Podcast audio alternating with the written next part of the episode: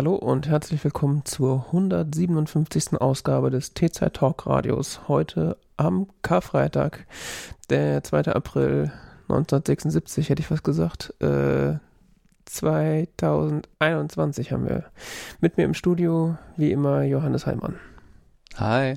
Und ich bin Jan-David Gude. Willkommen, willkommen in dieser wunderbaren Zeit. Ich, Was meinst du? Äh, uff doch. Äh, kann man sich eigentlich gerade mit AstraZeneca noch impfen lassen oder ist das so nur wenn die äh, ältere Schwester über 75 ist und äh, an zu Feier, äh, wenn bei Vollmond irgendwie. Ja, vor allen Dingen, wenn du einen Haftungsausschluss unterschreibst. Ja, geht das? Ich glaube nicht, aber. Also ich sag, ähm, ich sag, mal so, wenn ich irgendwo was unterschreiben dürfte und mich dafür, dafür impfen lassen dürfte, ich würde es ja machen, so ist nicht.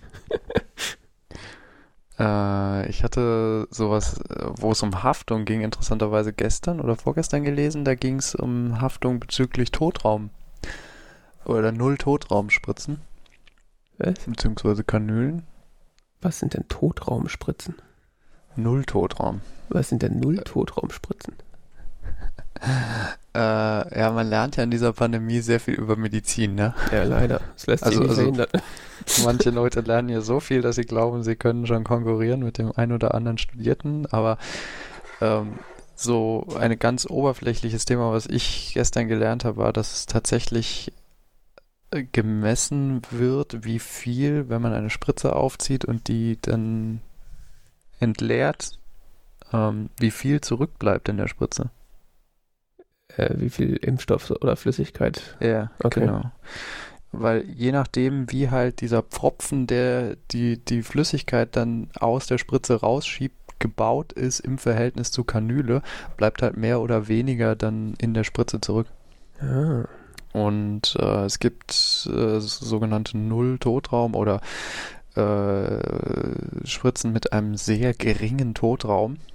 Man mhm. nennt diesen Verbleib Totraum und äh, damit kann man irgendwie noch eine Impfdosis mehr aus so einem Ding rauskriegen. Noch eine? Das heißt, die müssen nee. uns dann noch weniger liefern, weil haben wir dann schon eigentlich mehr geliefert. Womit man die Impf Impfdosisanzahl so um bis zu 15% steigern könnte. Huh. Was ziemlich viel ist. Das stimmt, ja. Und äh, da gab es, ich weiß nicht mehr, welcher Landkreis es war, aber irgendein so Landkreis hatte das mit den Impfzentren da oder den Impfzentren da abgestimmt und die wollten das machen. Und dann ging das an die Landesregierung des entsprechenden Bundeslandes und die haben erst lange nichts von sich hören lassen und haben dann abgelehnt und und dann ging es um Haftung und sonst was und irgendwie weiß keiner, wer jetzt beim Ministerium da, wer das entschieden hat und alle wollen es nicht gewesen sein und, und irgendwie mit, mit dadurch, dass der, der Landkreis und die Ärzte vom Impfzentrum haben halt gemeinsam gesagt, dass sie die Haftung übernehmen. Und dann durften sie das. Wow, dass das funktioniert hat. Ich hätte jetzt eigentlich erwartet, dass dann irgendwie am Ende noch jemand sagt, oh, da wissen wir aber gar nicht, wer bezahlt, wenn irgendwas passiert. Und deswegen ja, machen wir es zu ja, ja, nicht. Ja, ja, aber allein das wegen Haftungsfragen wurde die ganze Geschichte dann wochenlang verzögert. Mhm. Wer haftet eigentlich Wochenlang. dafür, wenn da Leute sterben, weil sie nicht geimpft werden? Wochenlang. Und keiner will es gewesen sein und, und sonst was. Und ich fand es ja spannend. Der, der jüngsten Podcast vom Herrn Drosten hat er auch gesagt, hat er auch so Sachen erzählt, wie ähm, dass er so das Gefühl hat, dass manche Verwaltung noch nicht bestanden hat, dass man gerade in einer Ausnahmesituation ist. Indeed, ja, allerdings. Aber da haben so einige, glaube ich, nicht verstanden, dass wir uns in einer Ausnahmesituation befinden, wenn ich mir so überlege, was gerade so alles läuft und was vor allen Dingen, was alles gerade nicht gemacht wird. Ich meine, wir haben uns ja letztes Mal noch äh, herzlichst über den äh, Maßnahmenkatalog zur Öffnung und zur Notbremse lustig gemacht, äh, der jetzt ja anscheinend nicht mehr existiert oder den hat man vergessen, dass es den gibt, weil. N naja, Armin denkt ja jetzt mal drüber nach. Ja, das ist ja die größte Lüge, das würde ja behaupten, dass er denkt. Also das ist ja. Ja, er hat ja jetzt auch ein paar Tage Zeit zum Nachdenken. Ja, äh, stille Feiertage, da kann, kann man schon mal nachdenken. Kann, man- Ja. kann man mal kurz den Kopf aus dem eigenen Arsch ziehen und äh, versuchen nachzudenken. Ja, er denkt jetzt mal nach. Ja, ich, äh, Liest nochmal den Brief vom Söder und vom Kretschmann und denkt mal drüber nach. auch das würde ja behaupten, dass er, äh, behaupt, be- würde ja heißen, dass er lesen kann. Das, ich, Und das Saarland also, öffnet derweil. Modellregion heißt das. es ist einfach, äh, Ja. Ja, es hat sich ja irgendwie so, zwei Drittel von Hessen haben sich ja als Modellregion in Hessen beworben, ne? na cool. Ja, super. Geworden sind es drei Kommunen. Hm. Die es jetzt aber praktisch alle noch nicht machen dürfen. Es ist auch so, dass das neue, also entweder ein neues geflügeltes Wort oder das neue Unwort des Jahres, Modellregion. Wenn es irgendwo ja. komplett alles zusammenbricht und beschissen ist, dann ist es Modellregion. Ja, hier hatte auch schon, hier hat schon die, die Bürgermeisterin so Sachen. Ja, das wäre doch super Idee und dann könnten wir wieder aufmachen und sonst was und irgendwer, nee, dann müssen wir gleich auf Kreisebene machen. Ach nee, die ganze Metropolregion und Klingt gut, ja. Unbedingt. ja, und die Landesregierung sagt, ja, kleine abgeschlossene Orte, Städte, so, aber keinesfalls Regionen oder Landkreise oder so. Auf jeden Fall da, wo es richtig schlecht läuft, da, dann kann man es da auch richtig gut ausprobieren. Am besten nur äh, Regionen, die eine Inzidenz über 200 haben. Weil da Thüringen. funktioniert das dann richtig gut. Ja, Thüringen ist ja sowieso von Mo- Modellregion von Anfang an gewesen. Das äh, konnte man ja schon am Anfang sehen. Als Modellversuch einfach mal keine Masken tragen. Mal gucken, was bei rauskommt. Ja, es wird bestimmt, startet ganz groß durch und wird bestimmt total super. Ich habe mich jetzt äh, so mehr oder minder dafür entschieden, das jetzt einfach alles zu ignorieren. Ich ignoriere die Pandemie jetzt weg. Ich bleibe jetzt einfach nur noch zu Hause und äh, ich warte einfach, bis es besser wird. Wenn du einen Anruf kriegst, sie können jetzt geimpft werden. Genau. genau. Ich habe jetzt äh,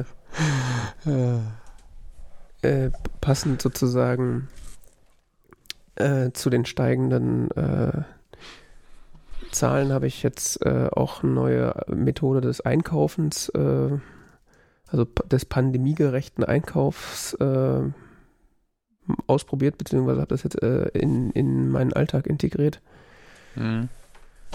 äh, weil ich einfach das mir zu gefährlich ist. Äh, also standardmäßig gehen wir halt einmal die Woche einkaufen und dann meistens in ein bis zwei Supermärkte.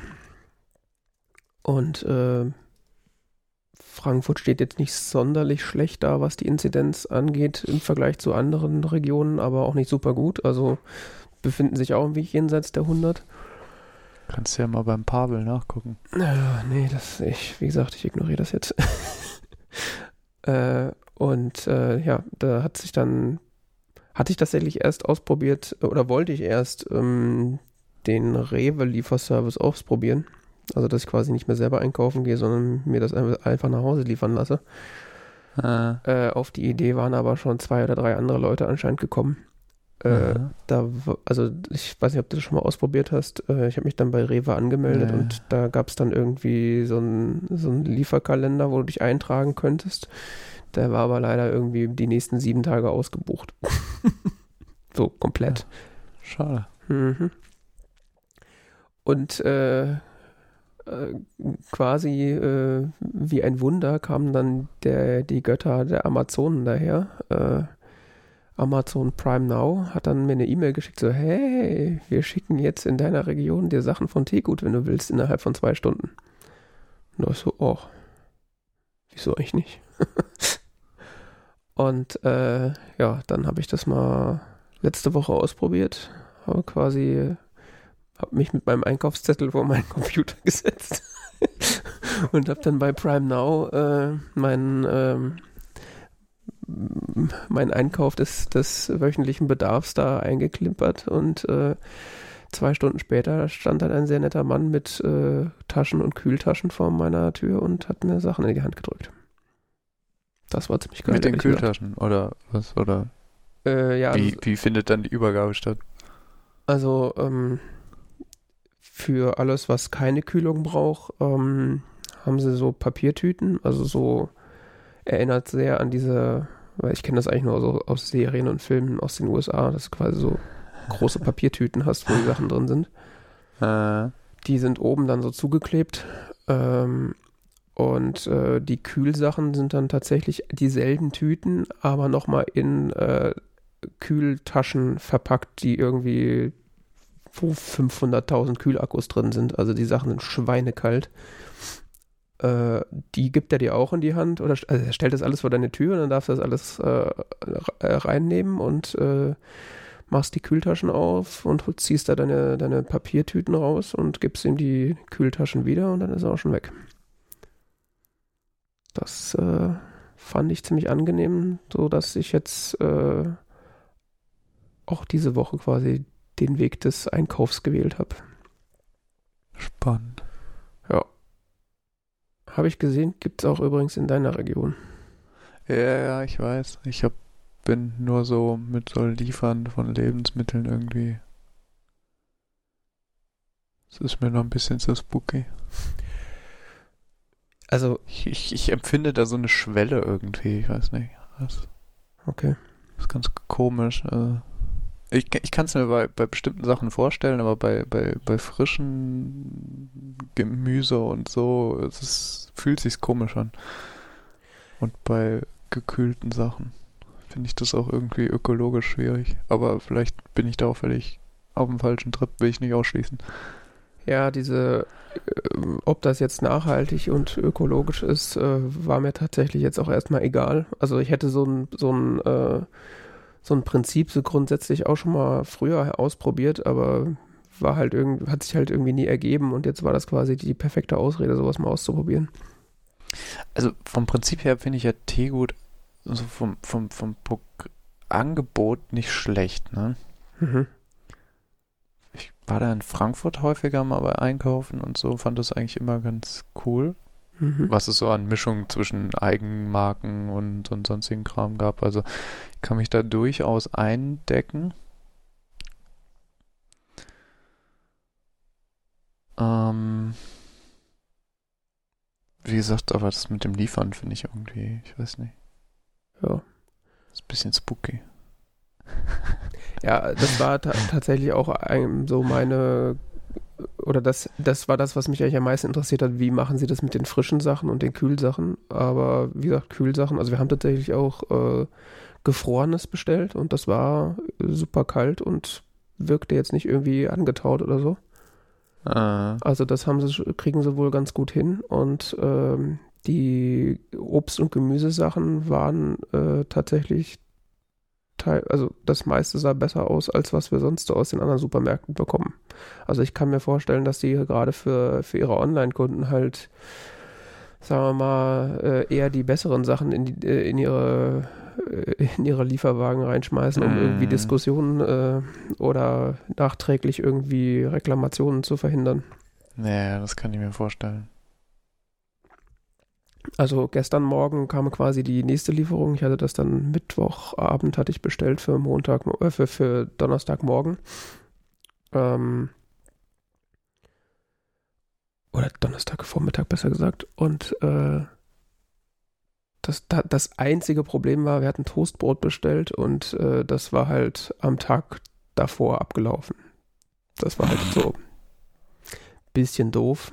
Äh, da hatte ich dann auch überlegt, okay, meldest du es jetzt irgendwie, lässt du das irgendwie, ich weiß nicht, also den Prozess der, der Reklamation habe ich jetzt noch nicht durchgespielt. Da das Brot aber tiptop aussah und wir sowieso die Hälfte mal einfrieren, äh, war das dann auch erstmal egal. Also ich gehe davon aus, dass es so lange, wie wir es jetzt essen, noch hält und dann der Rest ist eh eingefroren. Von daher war das jetzt kein Drama, aber das wäre jetzt dann, ja, das sind halt so Dinge, die dann, auf die man dann in Zukunft wahrscheinlich noch ein bisschen achten müsste. Aber ich finde es halt irgendwie, also ich habe, Kann ja, ja, kann dir bei uns im Edeka auch passieren. ja, das sowieso. Also Also, da bin ich auch quasi geprimed, äh, auf die äh, Verbrauchsdaten, äh, Verbrauch, äh, Ablaufdaten Ja, zu gucken, bevor ich den Wagen schmeiße normalerweise. Ja, äh, aber das ist so, so aktuell mein pandemiegerechtes Einkaufen. Ich lasse mir von Amazon aus dem Teegutlager Sachen äh, nach Hause liefern, weil ich keinen Bock mehr habe, äh, mich irgendwelchen Gefahren auszusetzen. Und äh, ich, so vom Ablauf her, ich hab, bin ja nicht dabei, aber es, du kannst dann irgendwie so auf so einer lustigen Karte sehen, wo dann dein Mitarbeiter, dein Amazon-Mitarbeiter gerade ist und was er so macht. Und wenn irgendwie Sachen vergriffen sein sollten, die ursprünglich als vorrätig äh, deklariert wurden, kann es auch sein, dass er dir eine SMS schreibt und irgendwie anbietet, dass, äh, wenn irgendwas nicht da ist, dass es dann irgendwie gegen was anderes austauscht oder sowas. Hatte ich bis jetzt nicht den Fall. Also bisher war eigentlich alles immer da, was ich bestellt habe. Ähm, aber du kannst dann äh, auch sehen, wo er ist und was er macht und ist dann, äh, ich glaube tatsächlich, dass die das aus irgendeinem Lager von Teegut äh, irgendwie zusammensuchen. Also, ja, ich, äh, irgendwie sowas habe ich gelesen bei uns. Das war damals hier in der Zeitung Thema. Mhm. Weil da, wo er sich befand auf der Karte, ist meines Wissens kein Teegut, aber vielleicht irgendwie so ein Lager von Teegut und dann, ja, dann steht dann so, ja, ihr Mitarbeiter kauft jetzt für sie ein. also ja, hier ist es irgendwie so in der Nähe von Darmstadt oder so, Weiterstadt oder so. Es ist, ist glaube ich, äh, Lager. Mhm. Ja, bei uns ist es irgendwo, weiß ich, irgendwo weiter nördlich in Frankfurt noch, keine Ahnung, ich habe nicht genau, ah, ich habe es nicht, ja. nicht gemerkt. Auf jeden Fall so, weiß ich nicht, sieben Kilometer entfernt oder so. Ja, und hier ist es Weiterstadt. Ich meine, das ist fast eine halbe Stunde Fahrt, ne? Ja gut, aber das, äh, also von der Fahrzeit würde ich es jetzt nicht abhängig machen oder besser gesagt, ich würde es von der Fahrzeit abhängig machen, weil der hat jetzt auch dann am Ende wahrscheinlich auch eine halbe bis dreiviertel Stunde gedauert, weil er ja, also Stadtverkehr und so und dann fährt er ja wahrscheinlich nicht nur zu uns, sondern auch zu anderen Leuten. Ja. Keine Ahnung. Ist auf jeden Fall momentan, so mache ich das jetzt und äh, finde es tatsächlich ganz gut. Also, ich hatte auch befürchtet, dass da viel Schrott dann dabei ist und dass sie einem irgendwie dann so Brüll andrehen, den man, den sie im Laden nicht losgeworden wären. Aber es scheint eher das Gegenteil zu sein.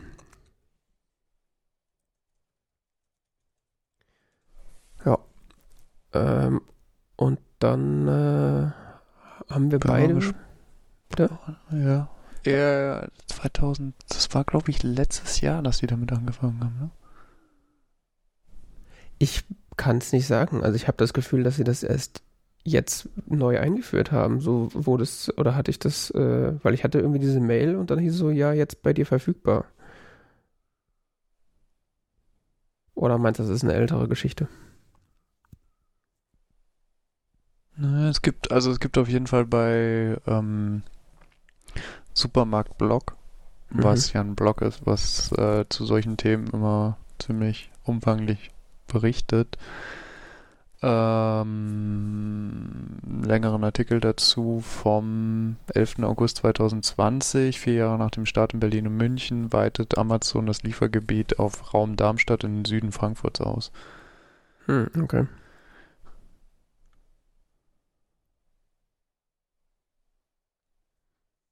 In Walterstadt bei Darmstadt, ja.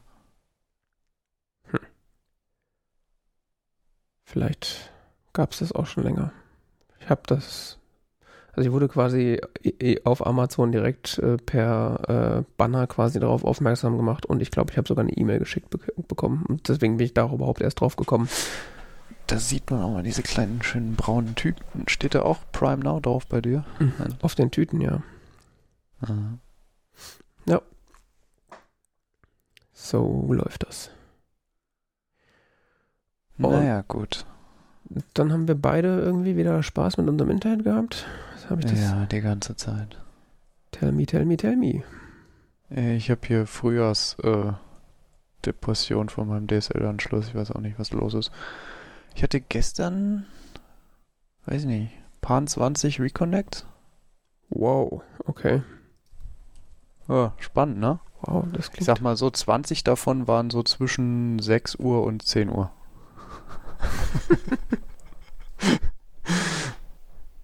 Okay. So stabil ist mein Internet momentan. Auf der anderen Seite, ich meine, klar, könntest du jetzt sagen, ja, ruf halt einen Techniker. Ähm, ja. wäre ich voll dabei, aber äh, Pandemie und so und ich will, ich, keine Ahnung, geht ja die meiste Zeit, deshalb fange ich jetzt auch nicht groß an, darüber zu jammern. Mhm. Ähm, wir leben halt damit.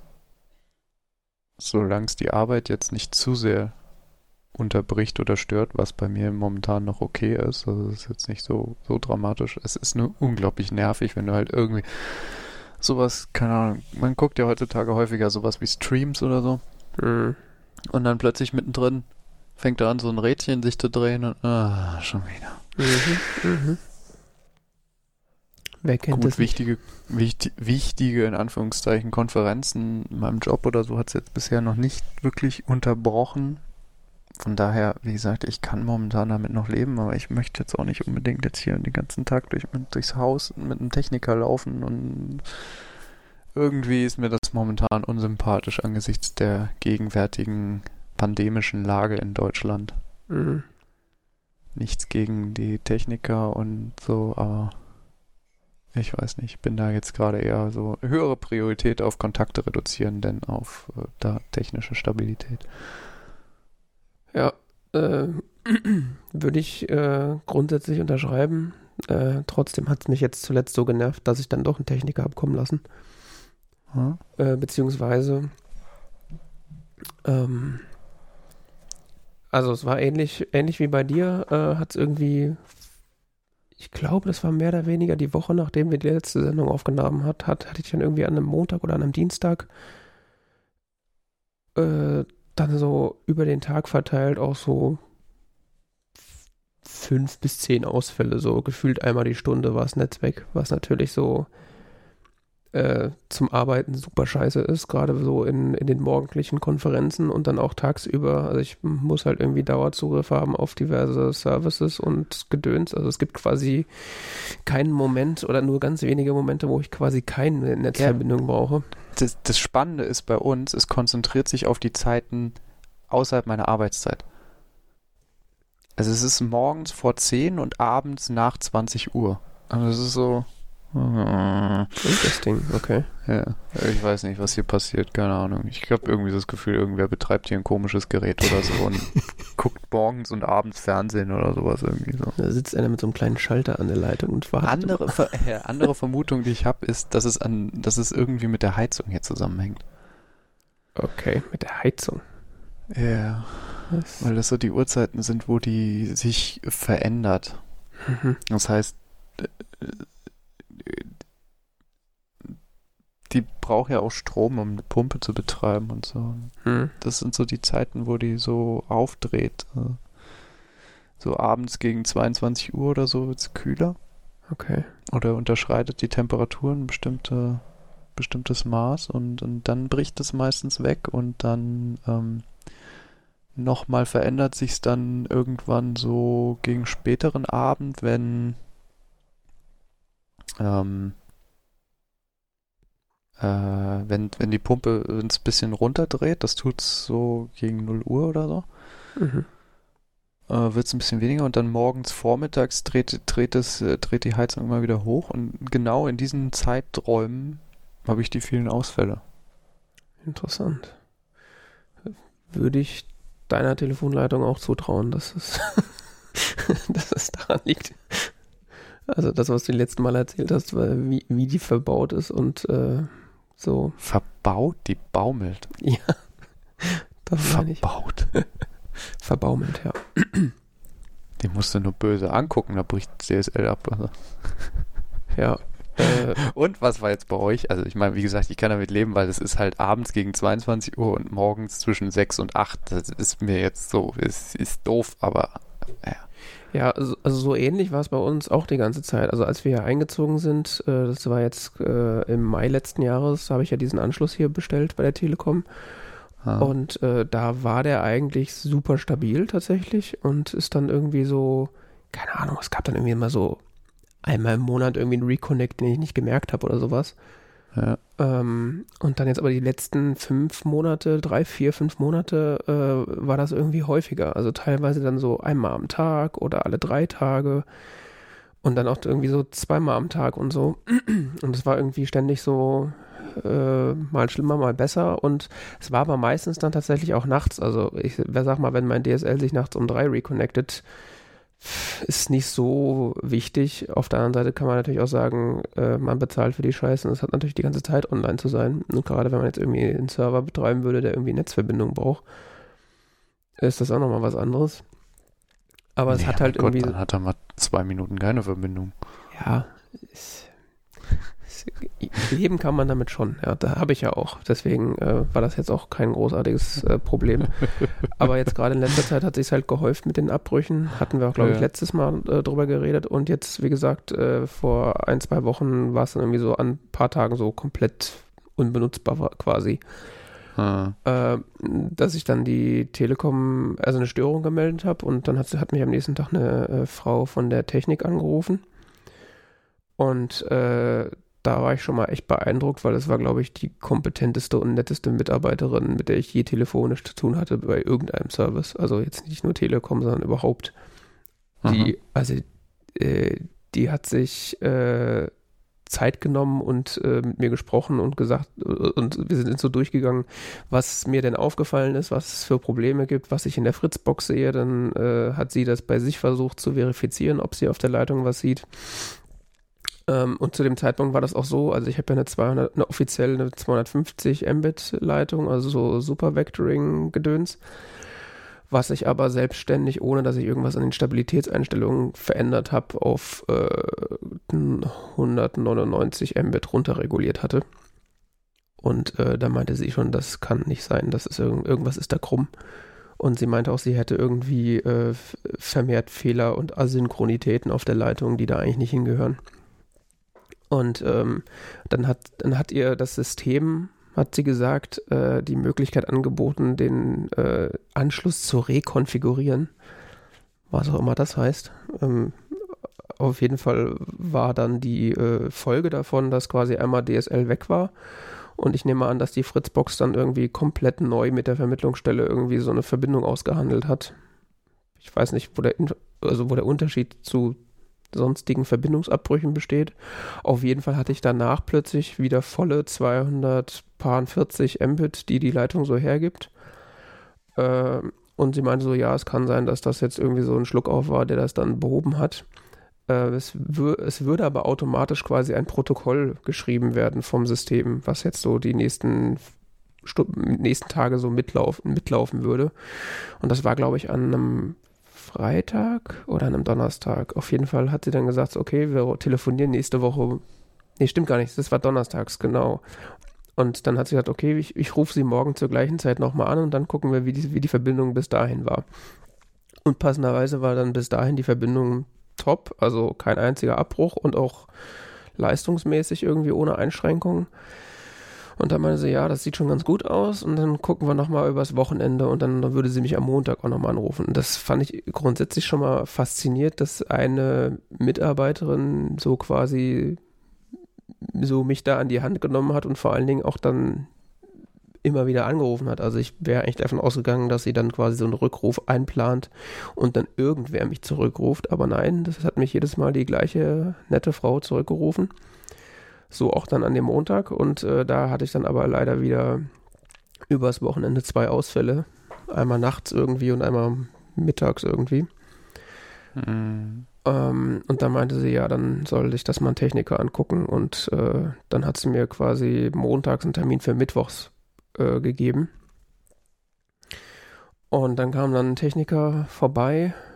Äh, hatte ich auch erst ein bisschen Bedenken. Ähm, allerdings der, der Techniker, der davor da war, als, der, als der Anschluss quasi eingerichtet wurde, äh, das war ja auch schon zu Pandemiezeiten, der hat sich eigentlich ziemlich vorbildlich verhalten. Also der hatte eine ordentliche Maske an, die auch richtig gesessen hat. Der hat Abstand gehalten. Von daher hatte ich da Hoffnung, dass das äh, wieder so läuft. Und äh, unser Anschluss ist halt im Wohnzimmer. Das heißt, da ist dann noch eine große Balkontür, die habe ich dann aufgerissen und eigentlich so ein, so ein Dauerdurchzug äh, im Haus erzeugt. Von daher sollte das relativ sicher gewesen sein. Ähm, ja. Mhm.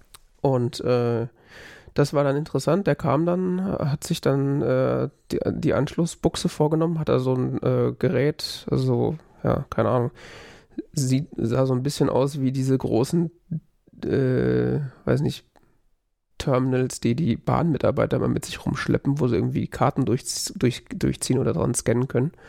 Hm. Äh, mit so einem äh, Telefonstecker dran.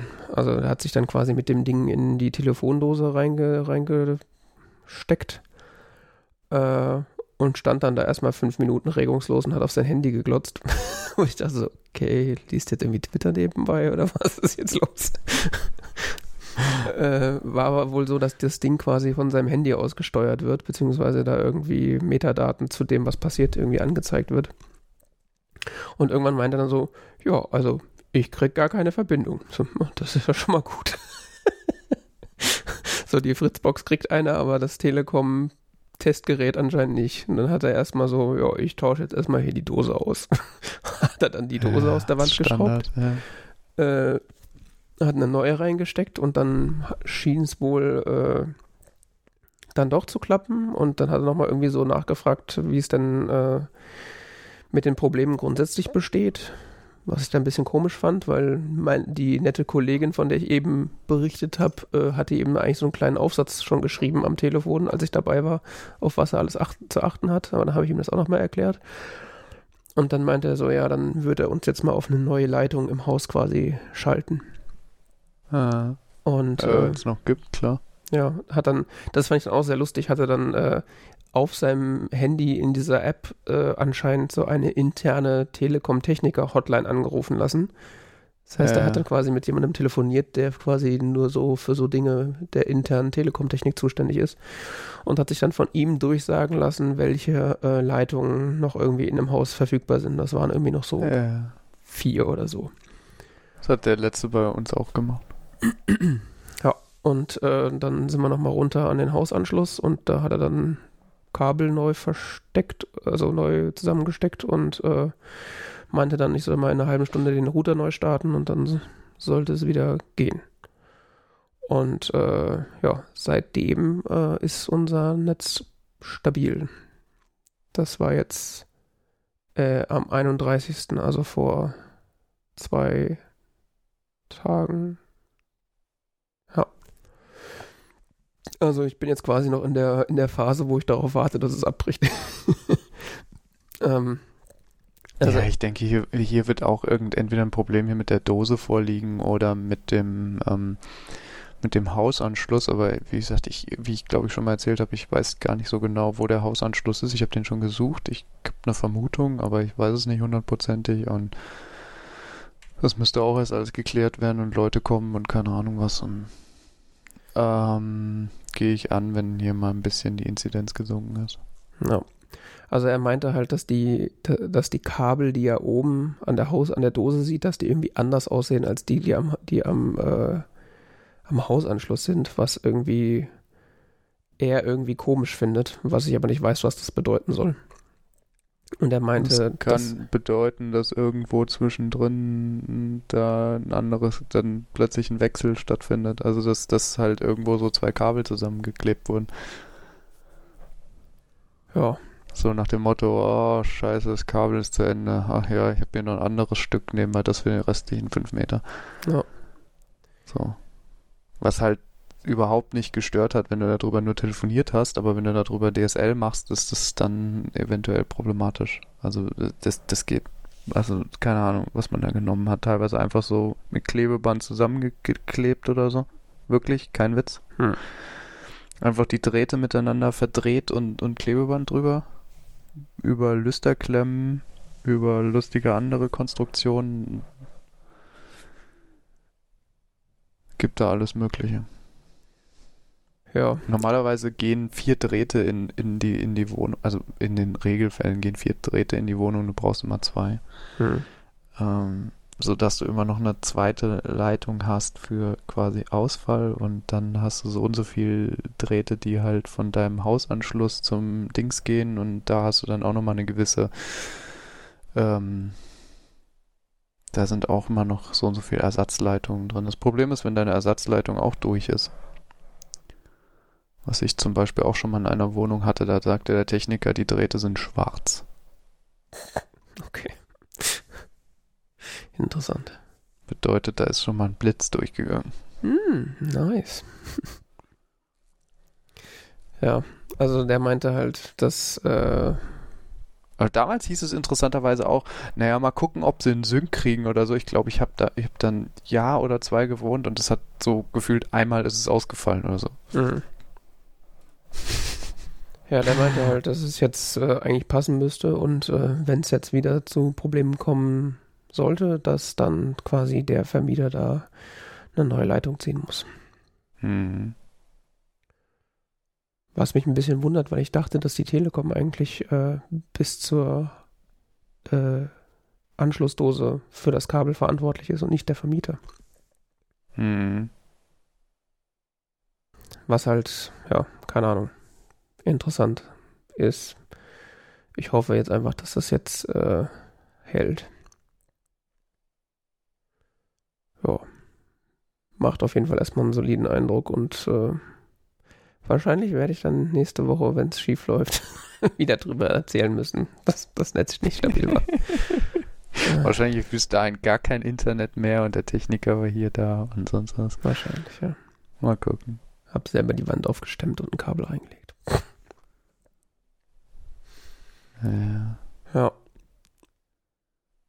Erstmal Zugang zum Heizungskeller kriegen und den Haustechniker hier davon überzeugen, dass da tatsächlich der Hausanschluss ist. Ach, der weiß das auch nicht, oder was?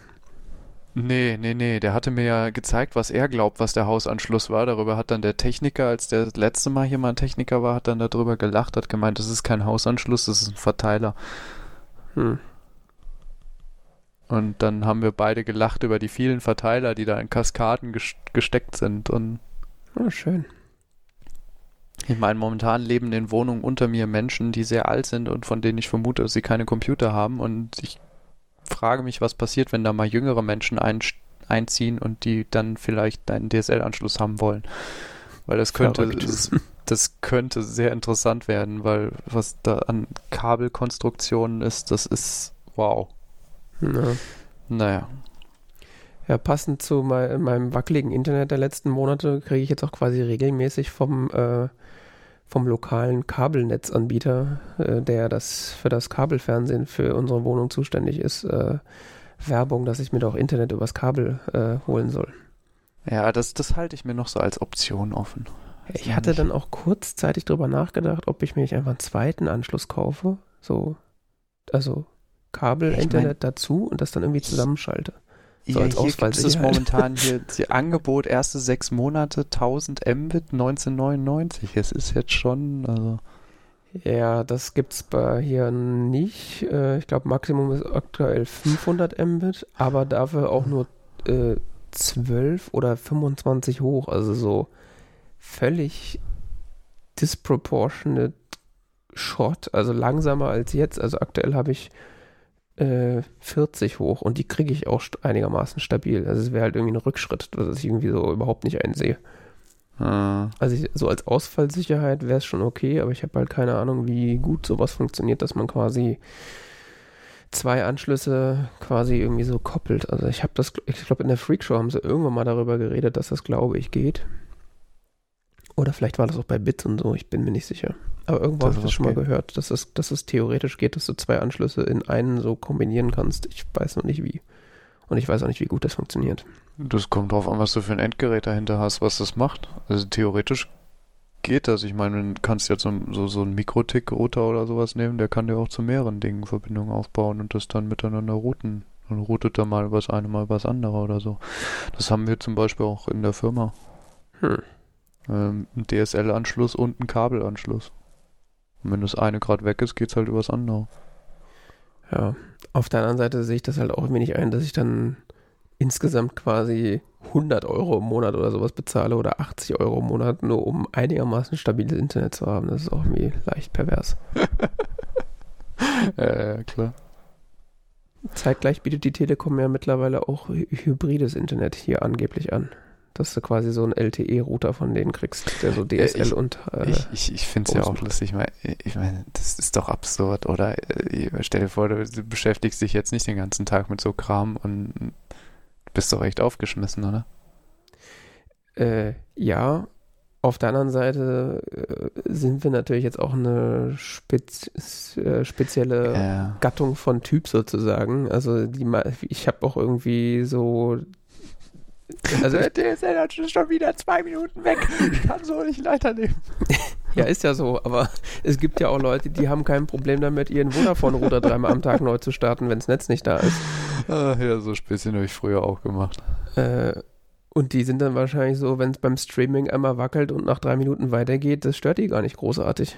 Ja, ich weiß, weil du ja annimmst, dass das so normal ist. Richtig. Ja, es ist ja auch normal Ich- anscheinend. Das, das will ich Äh. aber nicht. Ich will das nicht wahrhaben. Ne? So wie ich klicke in Word immer dahin, weil sonst stürzt er ab. Ja, genau.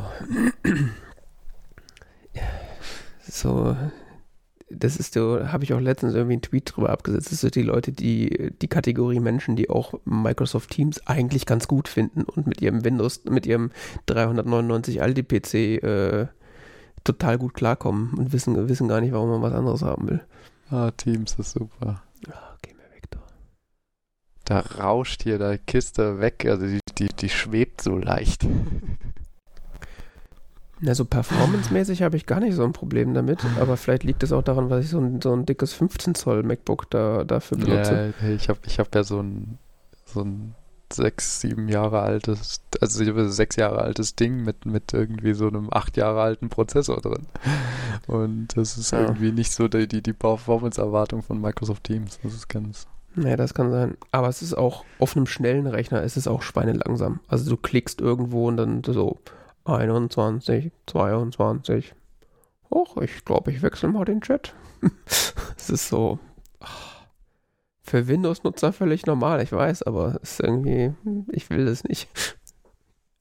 Oder wenn du so eine Notification hast, die rechts reinkommt, dann klickst du da drauf und dann kommt Microsoft Teams nach vorne mit deinem, mit dem, mit dem Fenster, mit dem du zuletzt irgendwie äh, das offen hattest. Hm. Und dann überlegt er sich, okay, gehe ich jetzt dahin, wo diese Notification hingeführt hätte? Und manchmal macht er das nach so einer drei, vier Gedenksekunden und manchmal zeigt er einfach nur komplett weiß an und macht gar nichts mehr. Mhm. Das ist so toll. Auch da äh, übrigens lustiger, lustigerweise ist das, das Webinterface, also das reine Webinterface, nicht die Elektron-Variante, sondern wenn man quasi in so einem äh, Office 365 Ding drin ist, kannst du ja auch die Web-Variante im Browser auswählen. Die ist performanter. So wie alle Microsoft-Apps übrigens. Ich benutze jetzt auch mittlerweile Excel, wenn ich kann, nur noch im Browser, weil es schneller ist als die Desktop-Variante. Echt? Zumindest auf dem Mac. Also ich weiß nicht, vielleicht ist das, Das ja muss auch ich mal ausprobieren bei Teams. Also vielleicht Ich finde ist vor ja, allen Dingen. ja. Ja. Bei Teams finde ich, find ich spannend. Ich habe da irgendwann mal so ein Bild für mich hinterlegt. Mhm. Jetzt habe ich da immer so ein Avatar. Mhm. Ich krieg den nicht mehr raus. Ja, der ist, glaube ich, Die verbunden. Option gibt es irgendwie nicht mehr.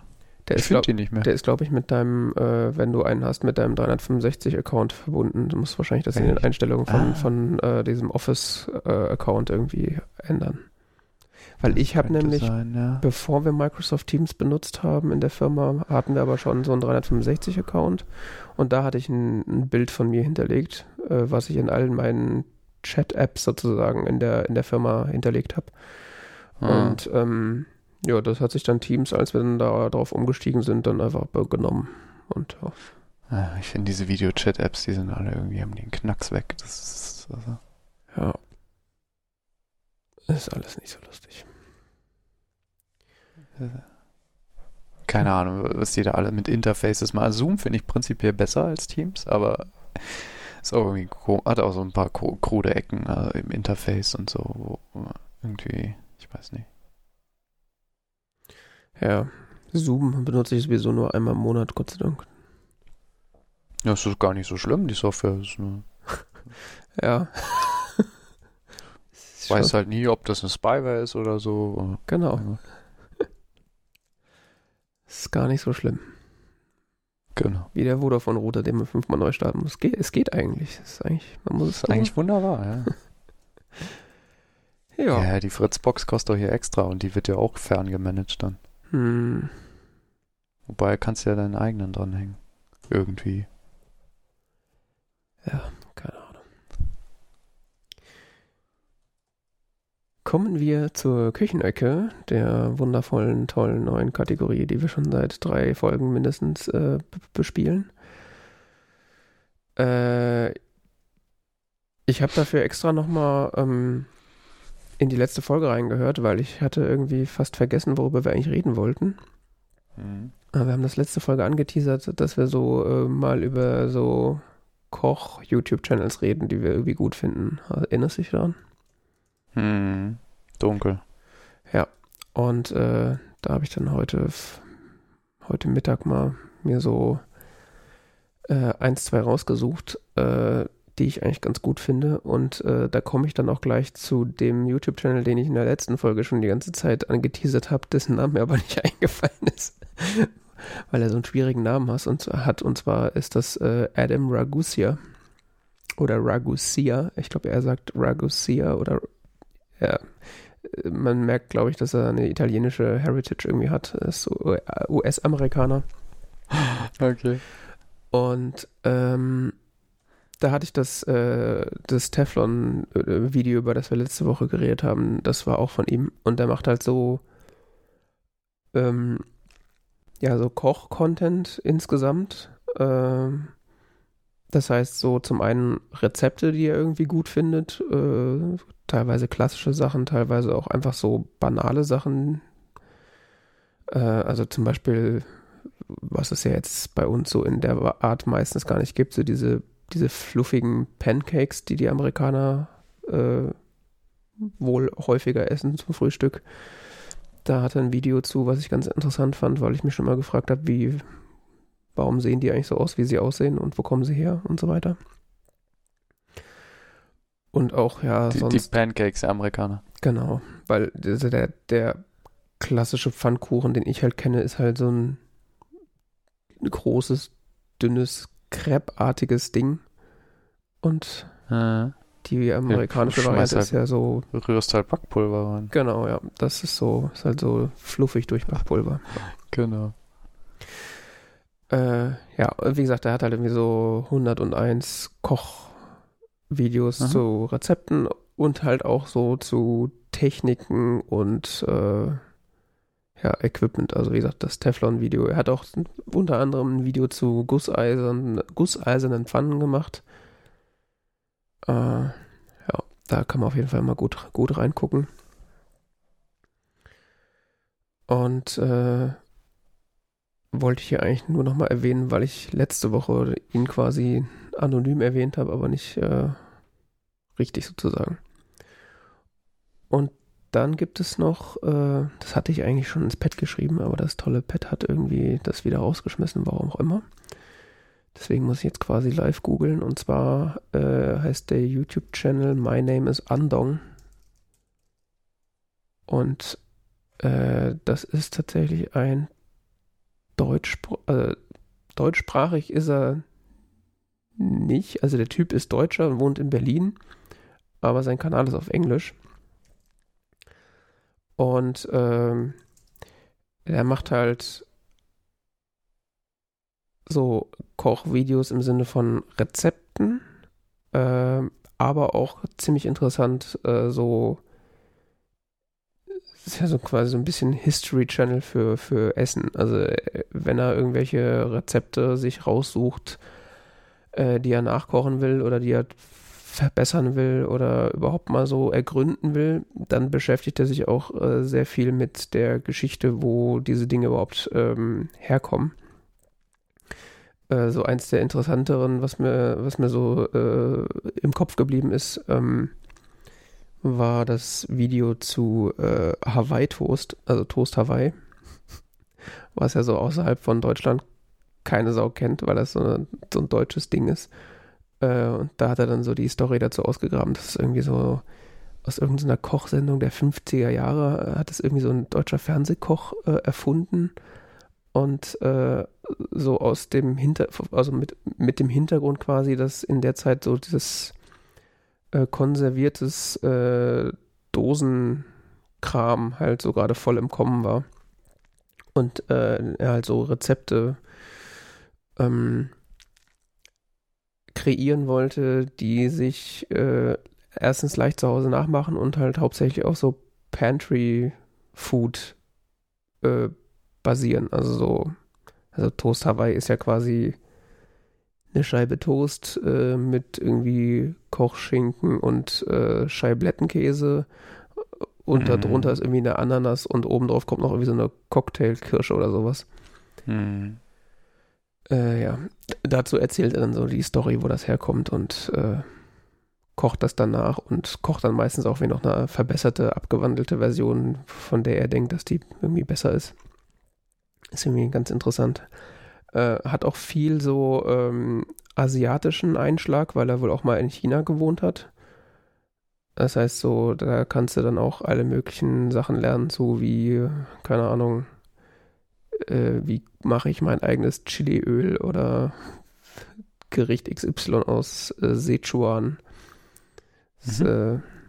äh, geht ziemlich, geht ziemlich äh, ins Detail alles. Und äh, ja, das kann man, also da, da kann man tatsächlich sich so richtig äh, drin versinken sozusagen.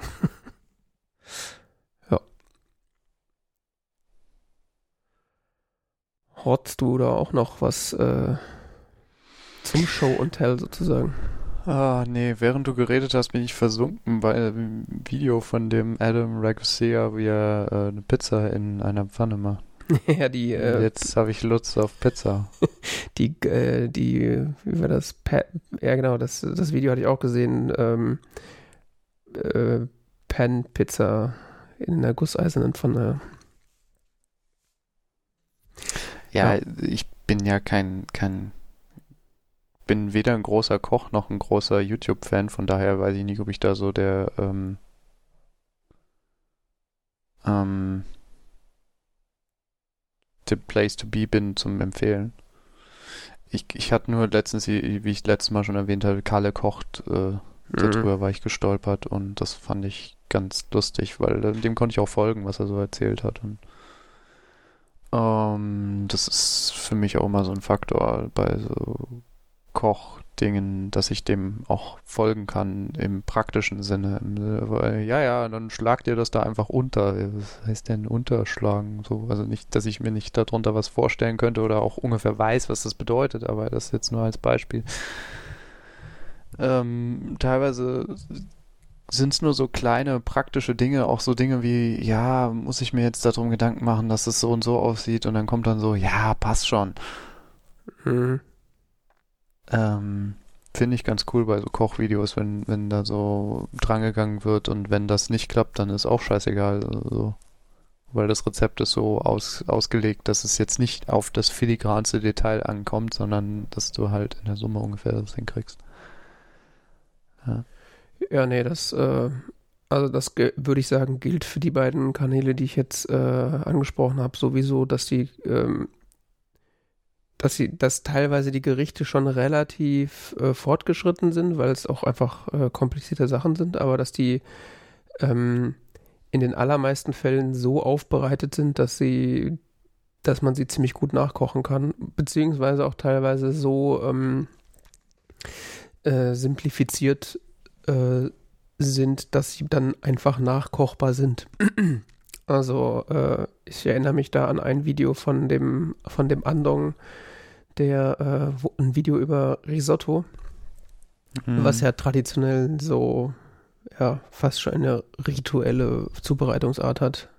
Also man, man äh, röstet ja quasi den, den Reis irgendwie in einem Topf an und gießt den dann quasi mit äh, mit Brühe auf und macht das irgendwie über, über Stunden, fast hätte ich fast gesagt, dass man da Brühe hinzufügt und, und rührt und so weiter und das alles so ziemlich aufwendig und nervig ist.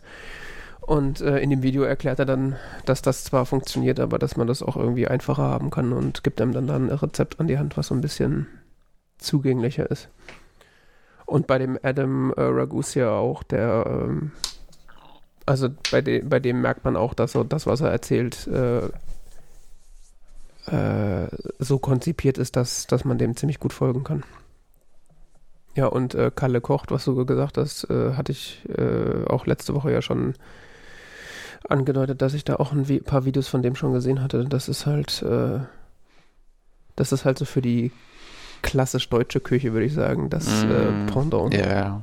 Also ich, den, den, den Gurken, das war letzte Woche kein Witz, den Gurkensalat von Kalle Kocht gibt es relativ regelmäßig bei uns. Wie macht er den denn?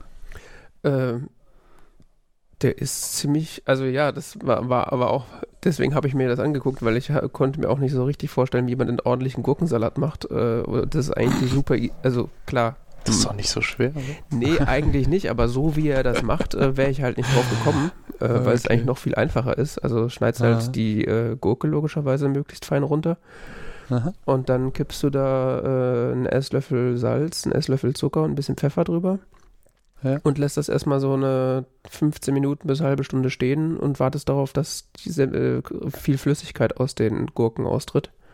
Aha. Äh, und Ja. das, das bildet dann schon die Grundlage für die Soße sozusagen. Ah. Äh, das heißt, du machst dann noch irgendwie nach, äh, nach Gusto so ein bisschen Essig und Öl dran und äh, Dill zum Beispiel und rührst dann durch und hast einen echt geilen äh, Gurkensalat, wo ich jetzt instinktiv erstmal versucht hätte, mir irgendwie ein Dressing auszudenken und das dann da drüber gekippt hätte, was aber eigentlich gar nicht notwendig ist, weil die Gurke quasi durch ihren Wasserverlust die, eine geschmackliche Grundlage schon für das Dressing bildet und äh, das eigentlich nur verrührt werden muss. Also so äh, macht es eigentlich nur noch einfacher. Also es ist wirklich idiotensicher. Ja, das, das mag ich so an solchen Anleitungen, wenn es Mhm. wirklich idiotensicher ist, so, dass man sich nicht irgendwie so doof vorkommt im Sinne von, oh, äh, Tricksohn 17 hier, äh, kann ich jetzt noch nicht. Äh, Ja, also Oder das dass auch mal so teilweise Basics erklärt werden, so, keine Ahnung, wie, wie, wie, was mir zum Beispiel auch vor vielen Jahren geholfen hat oder so, ist, wenn, wenn so Kochsendungen tatsächlich erklärt wurde, so, naja, guck mal, wenn du das Messer so hältst und wenn du so machst und so, dann geht es viel leichter und ist viel einfacher und so und so, solche, solche Basic-Tricks äh, finde ich, finde ich äh, ganz schön, wenn das so nebenbei so, ähm, vor allen Dingen dann noch in so einer Art und Weise ähm, erklärt wird, dass du dir nicht so doof vorkommst. Ich glaube, das ist aber auch äh, so der Ansatzpunkt der meisten YouTube-Channels, weil ich, ich glaube, die meisten Leute, die so auf YouTube so Kochinhalte äh, erstellen, gehen eigentlich davon aus, dass die Leute, die sich das angucken, entweder gerade kochen lernen oder halt äh, auf der Suche nach irgendwie Rezepten sind und eigentlich, äh, ja, also ich sag mal, die Generation, die schon ein bisschen länger kocht oder so, die hat wahrscheinlich Kochbücher und der muss man so vieles nicht mehr, nicht mehr äh, erklären. Aber ich glaube, da ist halt so das Publikum so bunt gemischt auf YouTube, dass, dass da halt einfach noch viel Grundlagen mit erklärt werden müssen. Deswegen glaube ich, hast du das ziemlich oft. Ja, Kochbücher sind ja auch so eine Sache, ne? Ich meine, ich habe ganz tolle Kochbücher, wo ich dann aber teilweise auch nicht so, ja, dann machen Sie das. Äh. Und wie? ja. Was da überhaupt nicht so erwähnt wird. Äh, Ja. Trennen Sie das hier auf, keine Ahnung. Aha. Ich reiße es auseinander, oder was? Was meint ihr da? Ja, Äh. oder äh, man braucht irgendwie für das Gericht irgendwie einen Eidotter und kein ganzes Ei. So, aha. Und warum? Also, Und warum? Ja, genau. Also das- das- wäre das schlimm, wenn ich jetzt einfach, wenn ich zu faul bin, ein Ei zu trennen oder so? Also, nee, dann wird es halt ein bisschen fester. So, ja, und wenn ich das mag? ja, genau. Also- Das ist halt auch so der Grund, warum ich eigentlich mit Koch Kochbüchern auch gar nichts mehr am Hut habe, weil da werden so Fragen halt gar nicht geklärt. Hm, Und das ist halt so. äh, ich ja. weiß nicht. YouTube ist, ist mir ein, noch ein Mysterium. Naja, gut, das ist ja noch relativ neu, da kommst du vielleicht noch rein. Hm. Nein, also nicht insofern, aber irgendwie ist YouTube doch nochmal, keine Ahnung. Es ist eine Welt, in die ich noch nicht so ganz durchgestiegen bin. Habe ich erwähnt, dass ich Premium-Kunde bin? Nein. Ja, ich zahle jetzt seit irgendwie ein paar Monaten für YouTube, dass ich Ah, ja. keine Werbung sehen muss, weil ich es nicht mehr tragen kann. Ja, das, das ist auch übel. Das ist auch ein Grund für mich, noch weniger YouTube zu benutzen. Ja, ich habe jetzt einen äh, Familienaccount geklickt und teile mir das auch und äh, dann ist es nicht mehr so schlimm vom Preis. Weil da sonst irgendwas mir in die Ohren schreit dauernd. Ja, und die sind ja auch mittlerweile sehr gut darin, äh, ihre Werbung so äh, anzubringen, dass quasi sämtliche Adblocker nicht funktionieren.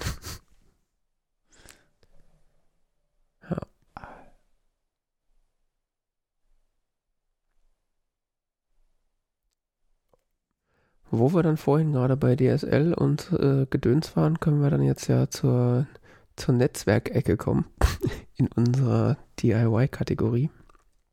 DIY-Kategorie, Netzwerkecke, ja. Ähm, ja, du, du warst äh, letzte Woche oder wann war das in der Show oder in der, der Postshow oder wo auch immer? Ich glaube, es war in der auslaufenden Sendung. Ich glaube, wir haben es noch mit aufgenommen. Ähm, ganz neugierig, weil ich erwähnt hatte, dass ich hier Netzwerkkabel verlegt habe. Mhm. Meine Neugier ist ungebrochen. Echt? Oder war das Ironie?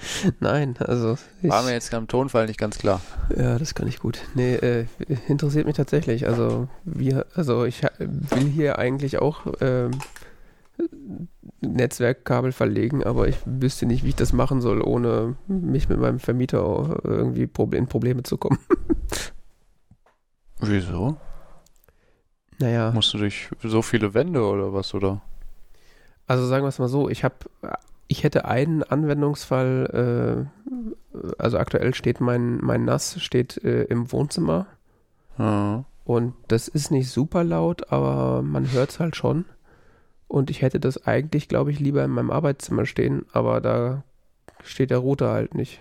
Und äh, deswegen hätte ich am liebsten ein Kabel von meiner Fritzbox äh, ins Wohnzimmer, äh, ins Arbeitszimmer gelegt, aber das müsste dann halt durch eine Wand oder irgendwie durch zwei Türen durch. Ich weiß aber nicht, wie sowas gehen soll.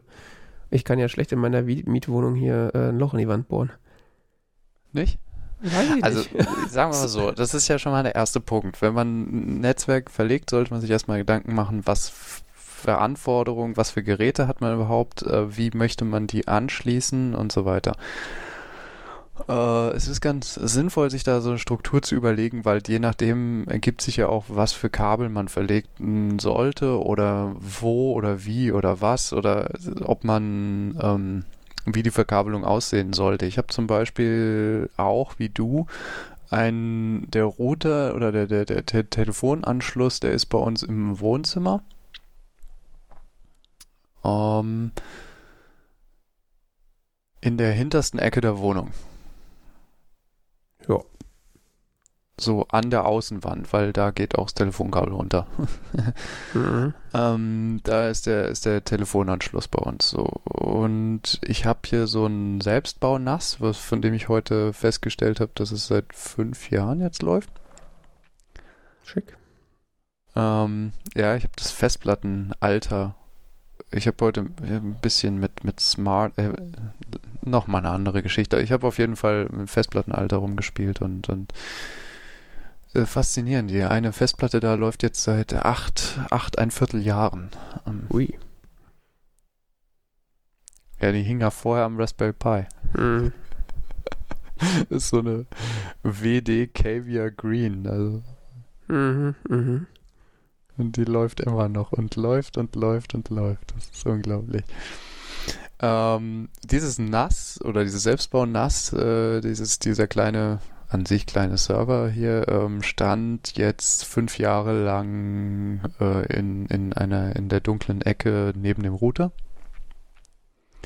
Und ich habe mir hier in dem Zimmer, das ich als Arbeitszimmer nutze, so ein neues Regal gebaut und ich wollte äh, hier dann auch, ähm, wir haben noch so einen Drucker, äh, der hängt an diesem Server, weil der hat selber keine Netzwerkfunktionalität und so und ich habe den, stell den halt über den, über diesen Server in Linux äh, im Netzwerk zur Verfügung. Mhm. Wenn du willst, können wir darüber auch mal reden, mit AirPrint und so.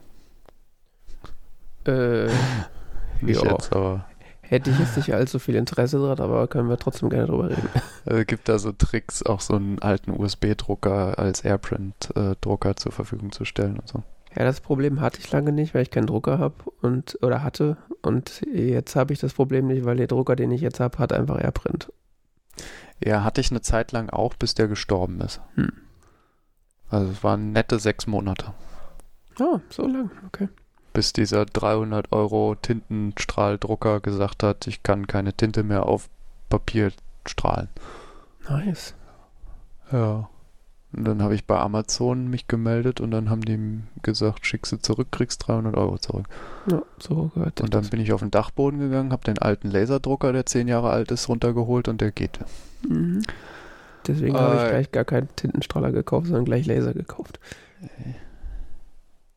Ja, das war ein besonderer Tintenstrahler, der eigentlich so für Business Application und keine Ahnung was, deshalb war ja auch, war auch relativ äh, hochwertige Tintenzeug und das hätte man auch reparieren können äh, lassen, aber das hätte dann 300 Euro Reparatur gekostet.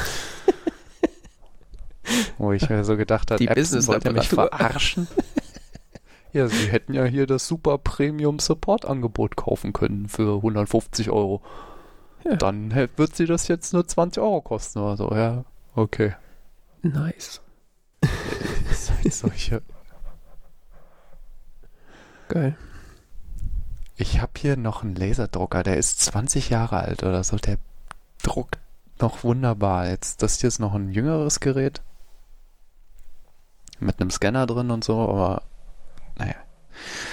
Lange Geschichte. Dieser Drucker und äh, der Server, der steht jetzt bei mir hier in diesem Arbeitszimmer in einem Regal, was ich hier neu gebaut habe. Und äh, das hing, damit hing jetzt für mich zusammen, dass ich halt ein Netzwerkkabel ziehen wollte vom Wohnzimmer, vom Telefonanschluss in dieses Zimmer. Und ähm, im Wohnzimmer kann ich die Geräte, die da äh, rumhängen, ähm, ähm, über die Fritzbox anschließen. Mhm.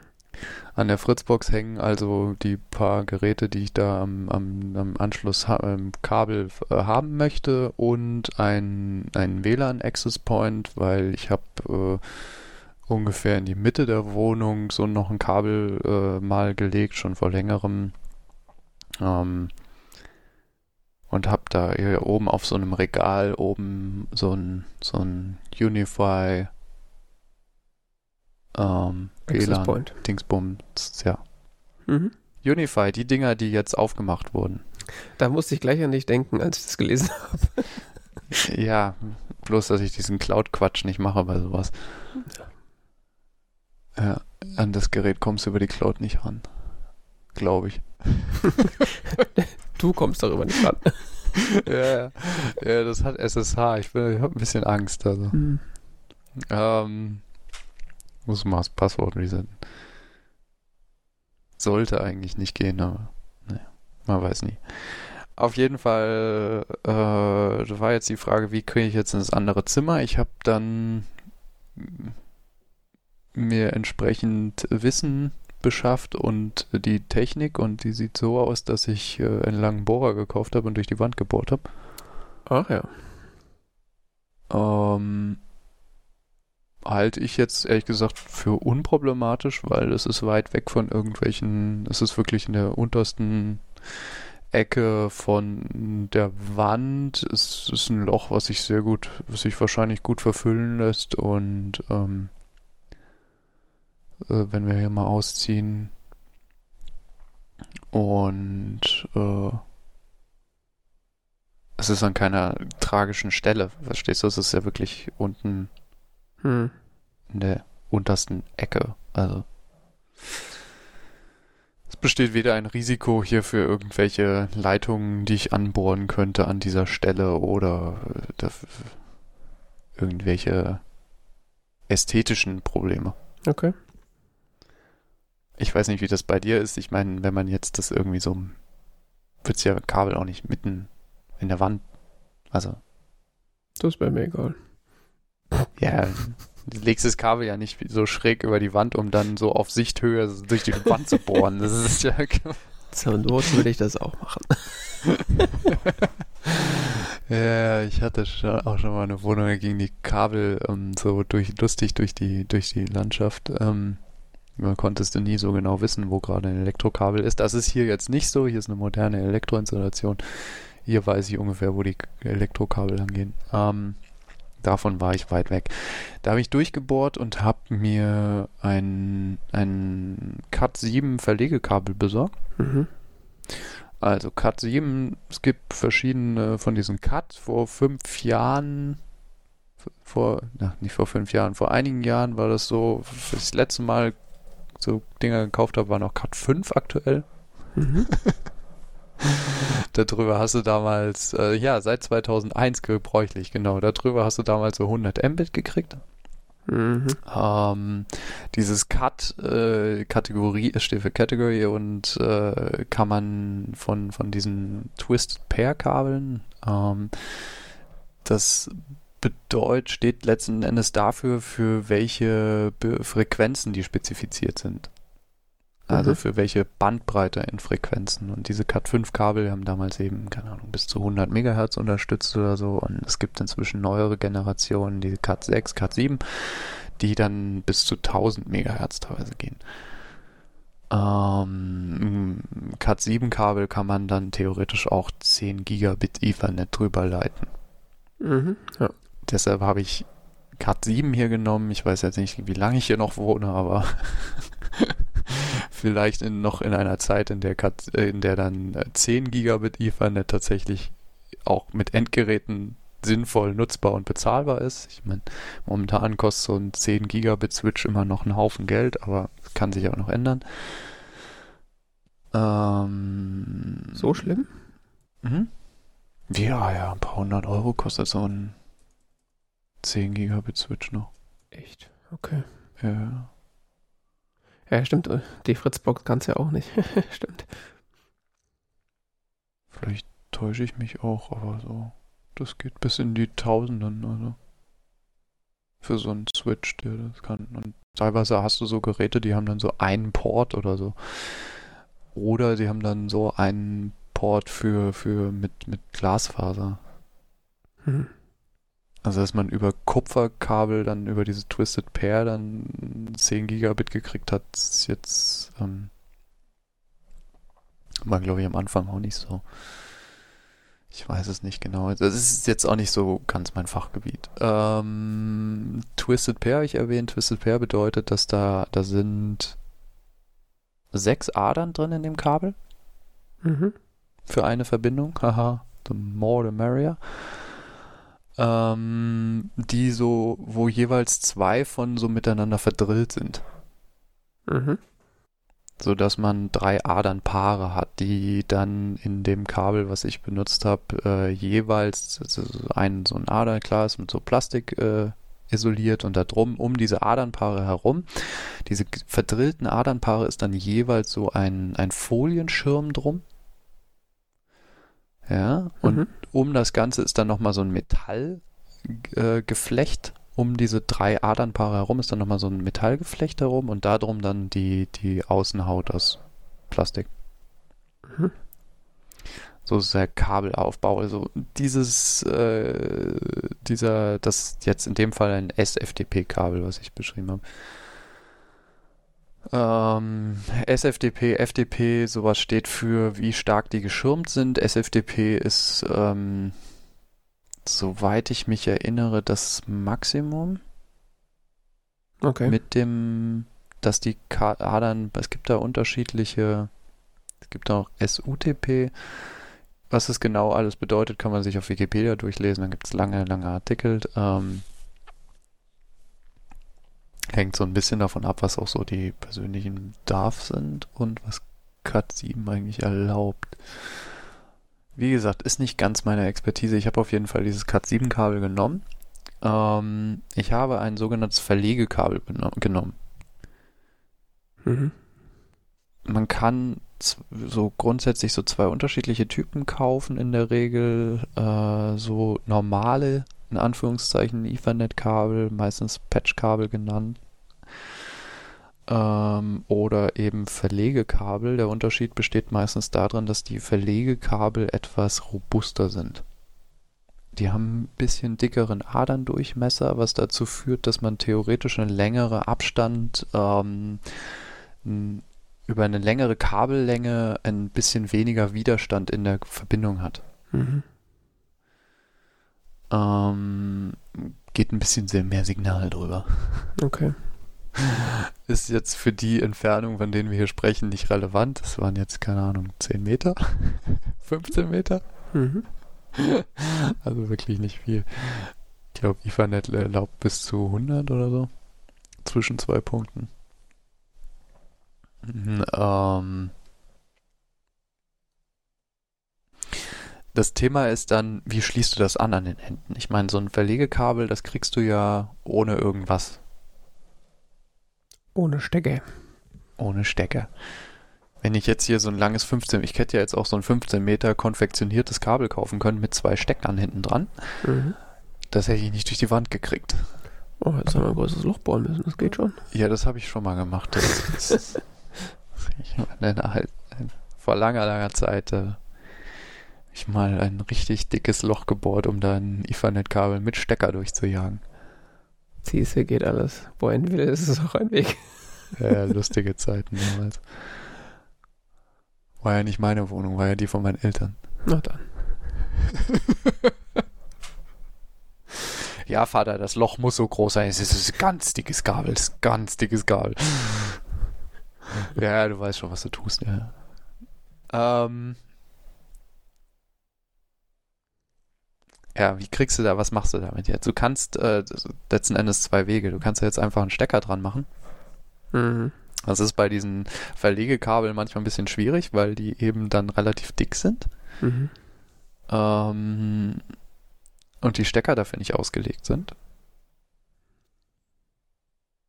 Und äh, das mit den Steckern dran machen, das ist eine, eine relativ filigrane Geschichte. Also, wie gesagt, man hat sechs Adern und die müssen alle in der richtigen Reihenfolge in diesen kleinen Stecker.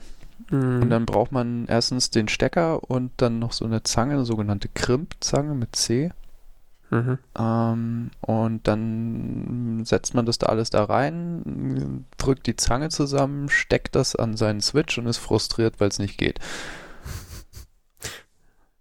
Okay. Meine Erfahrung. Ähm, das mit den Steckern dran machen kann total einfach und simpel sein, wenn man das richtige also Werkzeug hat und ein bisschen Übung. Das kann auch eine ziemlich frustrierende Erfahrung werden. Deutlich einfacher ist Dosen legen. Okay. Also man kann so Netzwerkdosen kaufen, die gibt es in Aufputz und Unterputz. Unterputz ist so, falls man es nicht weiß, also so die Standard-Steckdose, also das ist quasi so in der Wand drin. Aufputz ist halt so auf der Wand drauf. Mhm. Ähm, Also in deinem Fall müsste es dann Aufputz sein, weil du ja ein Ja, Loch gebohrt genau. hast, ne? Ja, ich habe zwei Aufputzdosen genommen ähm, und das Kabel geht halt, ich habe die jetzt nicht an die Wand geschraubt, weil das war mir dann, ist mir eigentlich egal, die liegen jetzt hinter einem Schrank und in einem Schrank. Okay. Ähm, ja, das ist, das ist Kosmetik, ob du die an die Wand schraubst oder nicht.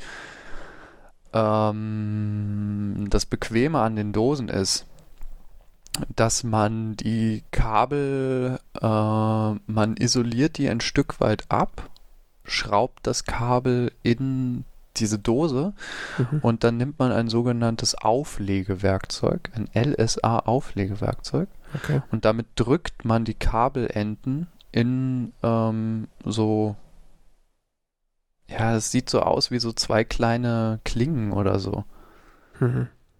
Also so- das ist, das ist unglaublich einfach. Man nimmt einfach so dieses, diesen, diesen, diesen, ähm,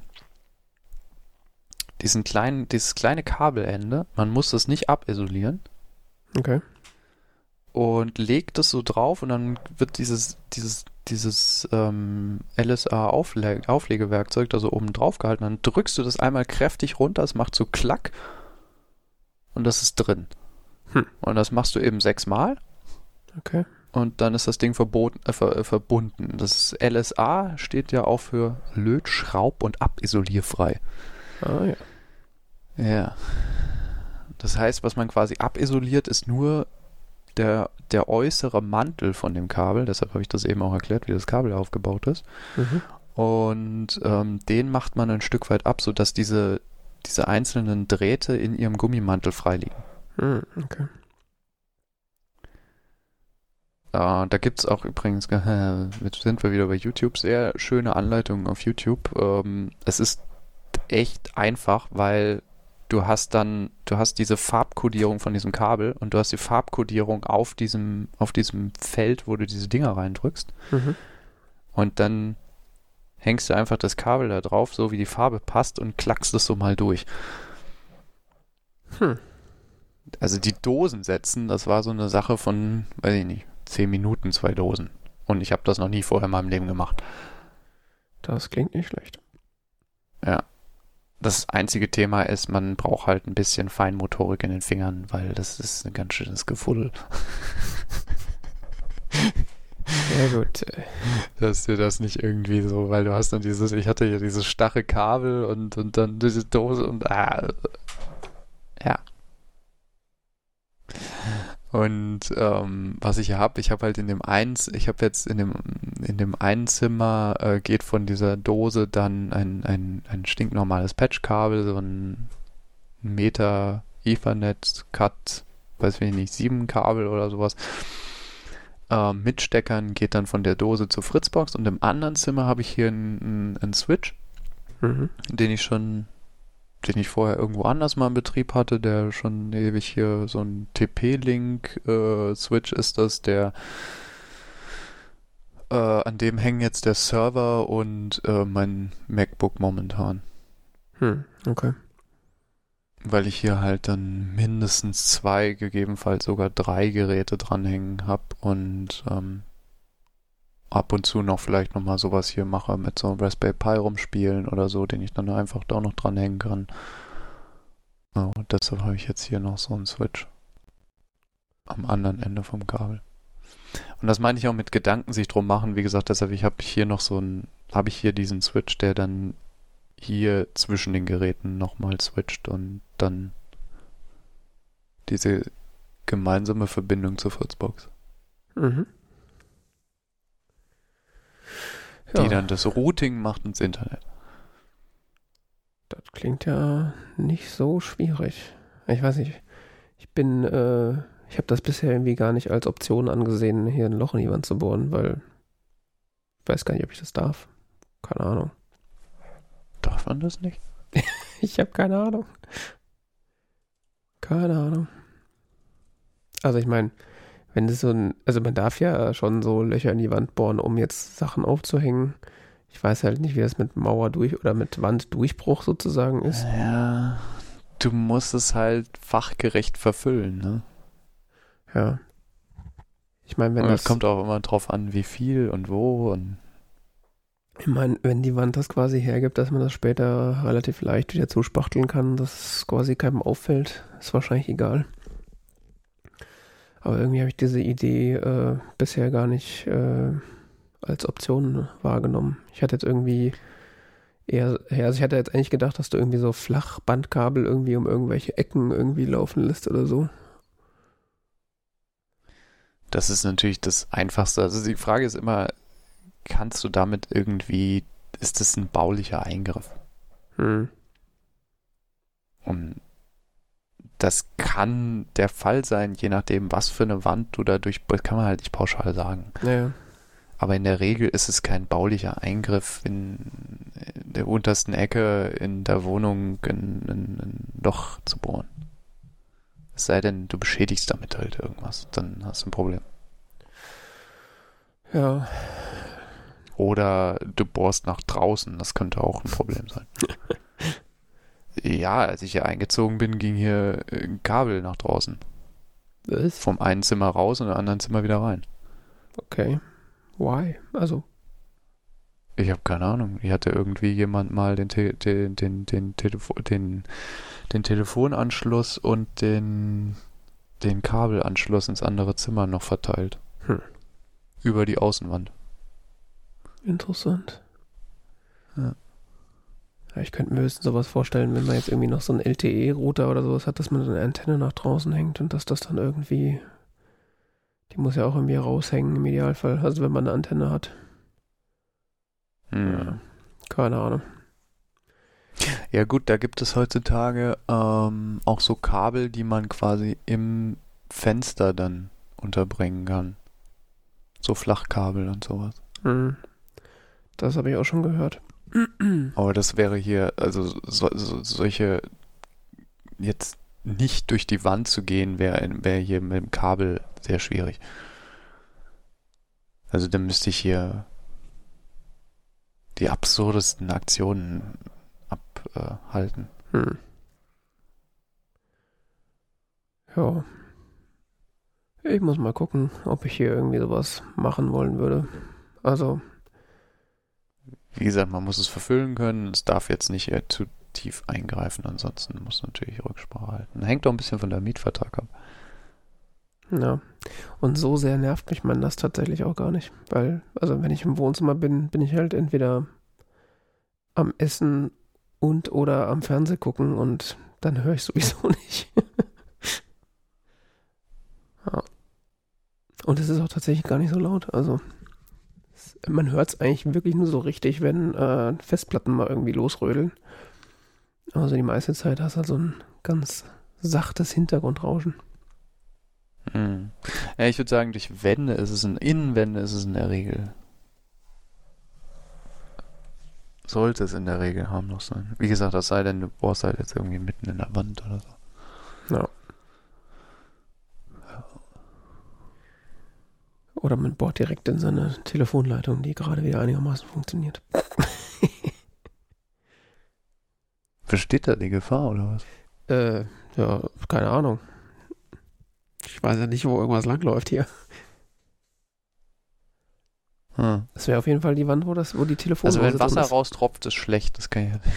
Das ist meistens problematisch, ja. Immerhin sind hier die Heizungsrohre äh, außerhalb der Wände ver verlegt. Das heißt, äh, die kann ich schon mal nicht anbohren. Die Heizung so außerhalb der Wände. Ja, ja, ja, ja, ja. Ja. Ja, je nachdem, wann das eingebaut wurde und so. Ja, cool. Und äh, Fernsehen guckst du auch über äh, Dings, Netzwerk. Mhm. Ja, das ist noch so ein Thema, was du, was wir irgendwie hatten, Mhm. äh, wo du gemeint hast, ich könnte mal das erklären. Ja, und vor allen Dingen warum? Also, so. Warum? Mhm. Weil ich nicht immer im Wohnzimmer Fernsehen gucke. Aber wenn ich richtig verstanden habe, guckst du doch auch äh, an, an dem Apple TV mit dem äh, Setup, oder? Äh, ja, ja, ja, also es ist, es ist, ähm, ja, es ist so eine, es, ist, es fing aus einer Spielerei an Wie so viel. und es, es hat sich dann so, hat sich dann tatsächlich so weit etabliert, dass es jetzt hier der, der technische Standard geworden ist. Okay. Ähm, ja, fange ich an? Als ich zuletzt, als dieser benannte Server hier noch am, am Telefonanschluss stand, direkt neben dem Telefonanschluss ist, ist der, ist der Kabelanschluss. Mhm. Und ich hatte damals so die Spielerei so, hey, das wäre doch voll cool, wenn man dann quasi überall in der Wohnung Fernsehen gucken könnte. Mhm. Das muss doch irgendwie gehen. Und ich habe, ähm, es gibt ein, ein, ein Projekt, das nennt sich TV Headend. Ähm, das ist eine Software, die einem, äh, wenn man ein DVB, wenn man halt irgendwie sein TV-Signal in, ein, in einen Computer reinkriegt, übersetzt einen das in einen Stream. Mhm. So mal ganz abstrakt ausgedrückt.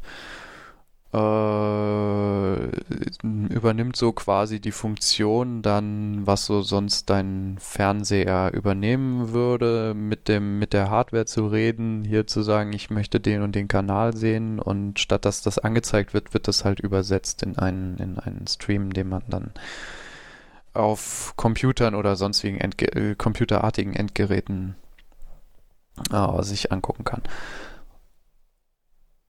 Das fand ich vom Konzept damals ziemlich cool und ich wollte irgendwie mal mit rumspielen und habe mir dann so ein, was ich hier habe, ist, ein, ist ein, ein Kabelanschluss, ein moderner Kabelanschluss, das heißt DVB-C, Mhm. also ein digitaler Kabelanschluss. Ich weiß nicht, gibt es noch analoge in Deutschland? Ich glaube gar nicht. Ich glaube so. Ich glaube, es gibt gar keine mehr. Es wurde, glaube ich, abgeschaltet. Ähm, ist austauschbar im Prinzip DVB-T. Hattest Mhm. du das eben nicht erwähnt? Fernsehen oder so? Nee. Aber ja, DVB-T ist Wenn man irgendwie eine Antenne draußen hat oder sowas. Hast Nee, das war wegen gesagt? LTE, aber ja. Ah, wegen LTE, ja, genau. Ähm, Aber DVB DVB-T ist quasi das die terrestrische Variante. Genau, das ist einfach das mit das, das Digitalfernsehen über über über Funk äh, über Empfänger halt, so wie früher man die terroristischen äh, Antennen hatte, kann man da ja halt äh, Digitalfernsehen drüber gucken. Ähm, ohne dieses Freenet-Ding kriegt man halt nur die öffentlich-rechtlichen. Äh, Leute, die das haben, kennen das sicher. Mhm. Ähm, alte oder halt äh, DVB-S, was dann mit Satellit ist. Mhm. Ja. Äh, was man braucht erst erstmal ist halt das auf irgendwie Computer, also irgendwie eine Hardware, die das macht. Sprich, ich hatte da mal experimentiert hier mit einer PCI-Karte. Mhm. Die hat aber mit Linux nicht zusammengespielt. Das habe ich mir fast Und gedacht. ja, da sind wir so ein bisschen genau am Punkt. Du brauchst nämlich irgendwie eine Hardware, die mit, äh, mit, ja, ich habe das noch nicht verlinkt in unserem Pad. Ähm, du brauchst irgendwie eine Hardware, die, die mit Linux zusammenspielt. Und äh, da gibt es ein Projekt, ich weiß jetzt gerade nicht mehr, wie heißt das? Linux TV, Linux Media. Ähm, linuxtv.org ist es, glaube ich, ja. Genau. Äh, das ist ein Community-Projekt, was sich eben darum kümmert, dieses äh, Medien- und TV-Subsystem vom Linux-Kern zu betreuen. Und da gibt es auch eine Liste, die werde ich auch verlinken, zu was für Geräte ge geprüft funktionieren mit dem Linux-Kernel. Mhm. Äh, es kann auch andere Systeme geben, die man sich kauft, die dann noch einen Linux-Treiber mitbringen oder so. Das kann immer sein, aber was man bei Linux in der Regel möchte, ist, dass es, es etwas ist, was über den Kernel funktioniert. Weil äh, dass der Treiber halt vom Linux-Kernel schon mit dabei ist. Mhm. In meinem Fall, ich habe so ein, dann damals nach viel Recherche so ein, ich hatte damals äh, den, den günstigsten USB-DVB-C-Stick gesucht, den ich gefunden habe. Das war irgendwie DVB Sky oder sowas heißt das Ding. Äh, ich glaube, der wird schon gar nicht mehr verkauft. Ähm, ein Ding, was zum Beispiel in Deutschland sehr viel verkauft wird, sind die von Hauptauge. Hau Hauptauge. Okay. Ich kenne nur die von Elgato. Oder die äh, damals von Elgato. Die gibt es ja wahrscheinlich auch nicht mehr. Hauptauge, Hauptauge, WinTV. Das ist schon sehr äh, beruhigt einen gleich, wenn das Wort Win drin vorkommt. ähm, die haben so ein Ding, das nennt sich Solo HD bzw. Twin HD. Ähm, unterscheidet sich darin, wie viel TV-Tuner man hat. Also wenn man zum Beispiel gleichzeitig aufnehmen, was aufnehmen und was gucken möchte, braucht man eben ein Dual mit zwei Tunern oder wenn man an zwei unterschiedlichen Orten, man braucht eben so viel Tuner, wie man halt gleichzeitig TV konsumieren möchte und aufnehmen ist eine. Hm. Ähm, ja, ich habe so einen ganz einfachen mit einem Tuner. Äh, theoretisch kann dieser Stick, die, die, diese DVB-C-Sticks sind ganz lustig, weil die können in der Regel auch DVB-T Okay. beziehungsweise DVB-T2. Das heißt, man kann da auch eine andere Antenne dran kleben. Das scheint irgendwie technisch sehr ähnlich zu sein. Mhm. Ähm, außer die DVB-S, die sind immer ein bisschen getrennt davon. Also so am günstigsten dabei ist man mit DVB-T, aber dann hat man meistens eben nur die. Dann ist die Frage, wie kommt man an dieses Freenet dran? Das ist dann mit Linux eher ein bisschen schwierig. Hm. Also wie kriegt man die verschlüsselten Kanäle entschlüsselt? Das habe ich ehrlich gesagt auch keine Erfahrung, wie das auf Linux funktionieren könnte. Ähm, bei dann mittlerer Preisklasse DVB-C und dann ein bisschen teurer meiner Erfahrung nach DVB-S-Hardware, aber mag ich mich auch irren. Ich habe auf jeden Fall so einen USB-Stick, den habe ich an den Server damals dran gehängt. Der hat so nicht sofort funktioniert. Mhm. Aha. Nächster Stolperstein. manche von diesen ähm, von diesen äh, DVB-Dingern, von diesen USB-Dingern funktionieren nur mit einer Firmware. Hm. Manche. Wie gesagt, es gibt auch welche, die funktionieren auch ähm, ohne sofort. Dieses Ding, was ich habe, das hat dann erstmal nicht funktioniert. Das hat mich damals äh, ziemlich viel Nerven gekostet, deshalb erzähle ich es jetzt gleich hier mal. Ähm, es gibt das bei manchen Geräten, dass die eben mit so einer proprietären Firmware nur funktionieren, die der Linux-Kernel dann aus Lizenzgründen nicht mit ausliefern kann. Hm.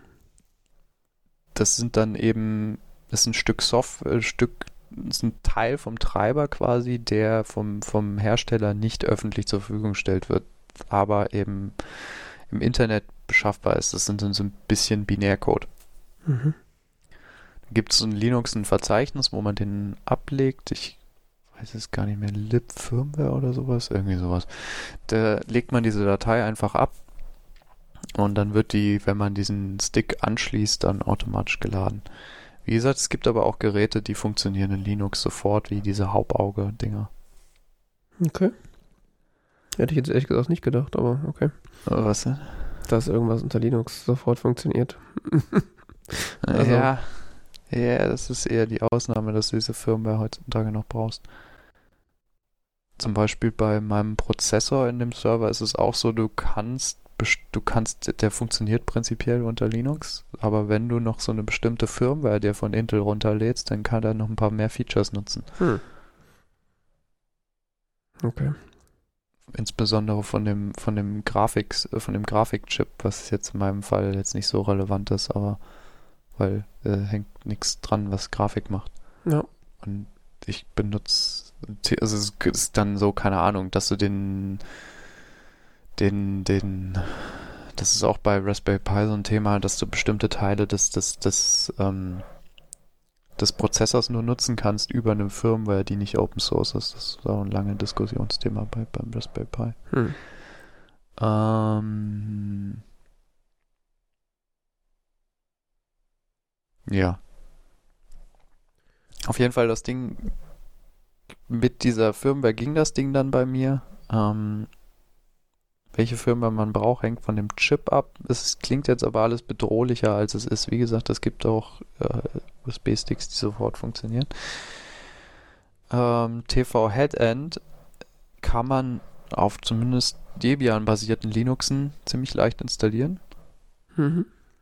Einfach apt install TV Headend und dann kriegt man eine halbwegs vernünftige Version. Warum kriegt man eine halbwegs vernünftige Version? Weil TV Headend äh, so gefühlt alle zehn Jahre mal ein Update kriegt.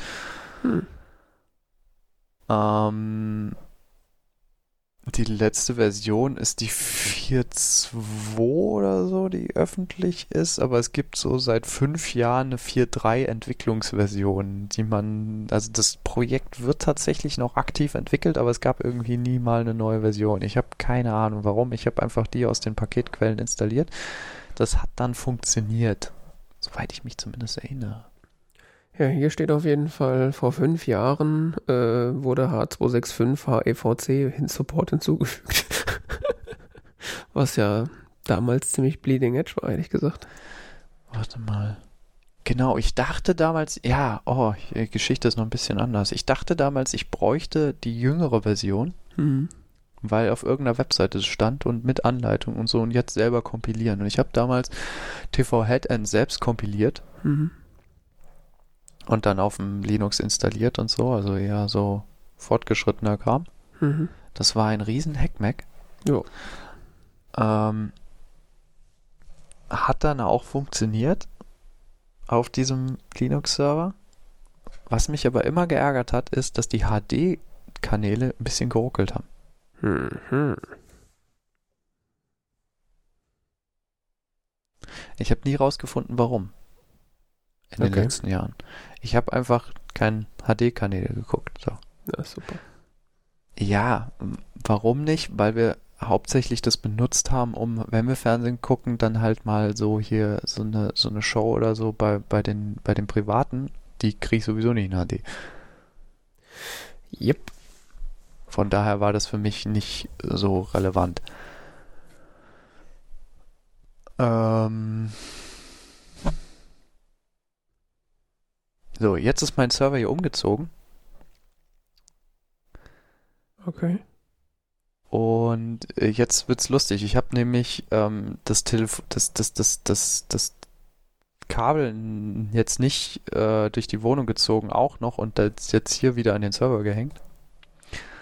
Äh, sondern ich habe jetzt vor, als ich das gemacht habe, vor zwei Wochen, drei Wochen, einfach einen, einen Raspberry Pi, den ich noch hatte, genommen Mhm.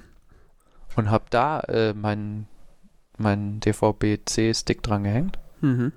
und das an die an die Kabeldose und dann da TV-Headend installiert, wozu es auch wirklich gute Anleitungen gibt, falls man sich da unsicher fühlt. Es ist echt nicht schwer, TV-Headend zu installieren. Man installiert das, dann geht man auf die äh, angegebene Webseite. Das macht also, es- man hat dann eine Webseite über, es wird bedient über ein Webinterface, TV-Headend.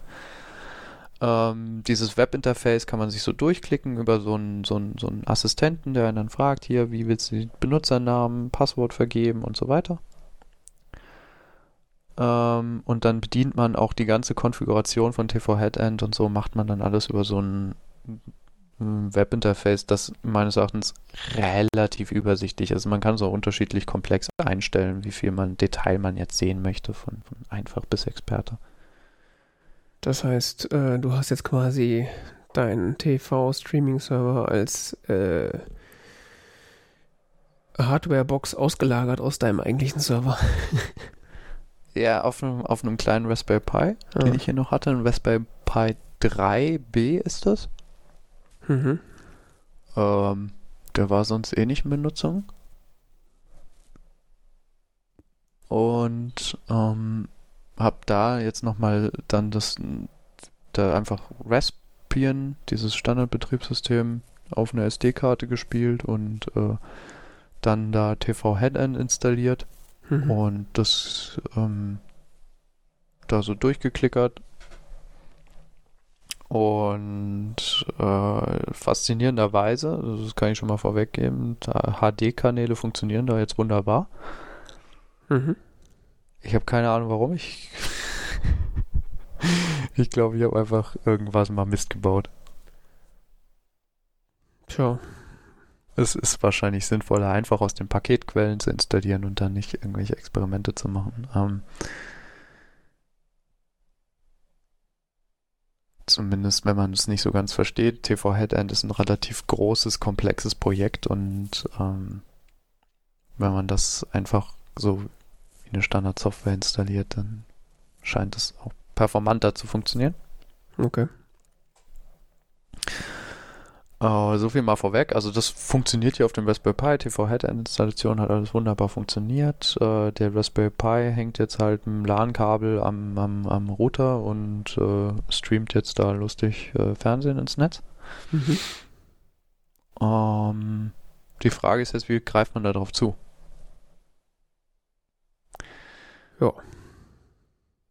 Da Man hat ja wahrscheinlich so schon ein- Apps für, ne? Ja, man hat da jetzt so, so, so, so, so, so, so ein TV-Server und wie guckt man denn jetzt Fernsehen? Ich meine, äh, eine, ein Ding, was manche Leute machen, ist, dass sie dann auf dem Ding wiederum selber sowas wie Kodi haben und das so als Mediencenter benutzen. Mhm. Also es gibt ja auch, dass Leute so ein Raspberry Pi oder sowas dann als, als Media Center benutzen. Mhm. Ähm, mit Kodi drauf oder sowas. Also man könnte auch auf dem gleichen Gerät dann Kodi laufen lassen. Und einfach das gleiche Gerät mit HDMI an den Fernseher hängen und da drüber Fernsehen gucken. Also dass man dann zum Beispiel Kodi sagt, ähm, Live-Fernsehen ist hier auf Localhost. Mhm. So mal grob zusammengefasst. Ja. Alternativ, was das mache ich nicht. Was ich habe, ich habe ja so ein ähm, ähm, auf iOS gibt es so ein, eine App, die heißt TVH Client. Okay.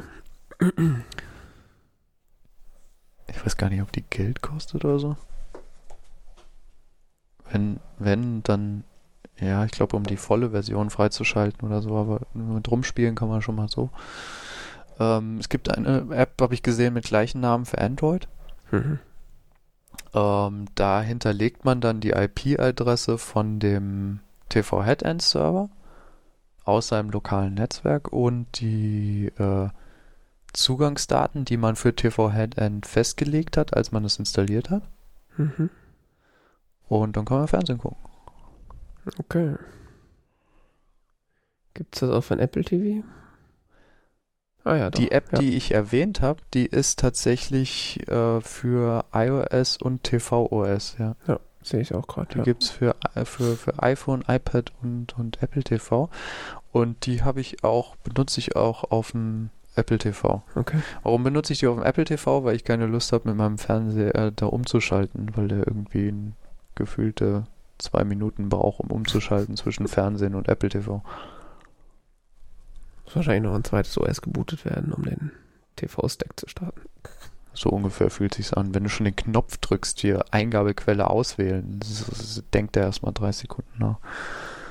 Ähm, deshalb steht die Einque Eingabequelle durchgängig auf dem Receiver, auf, an dem wiederum der Apple TV hängt. Das heißt, wenn ich den Apple TV anmache, dann geht das alles irgendwie automatisch an. Der Receiver geht an, der Fernseher geht an und Mhm.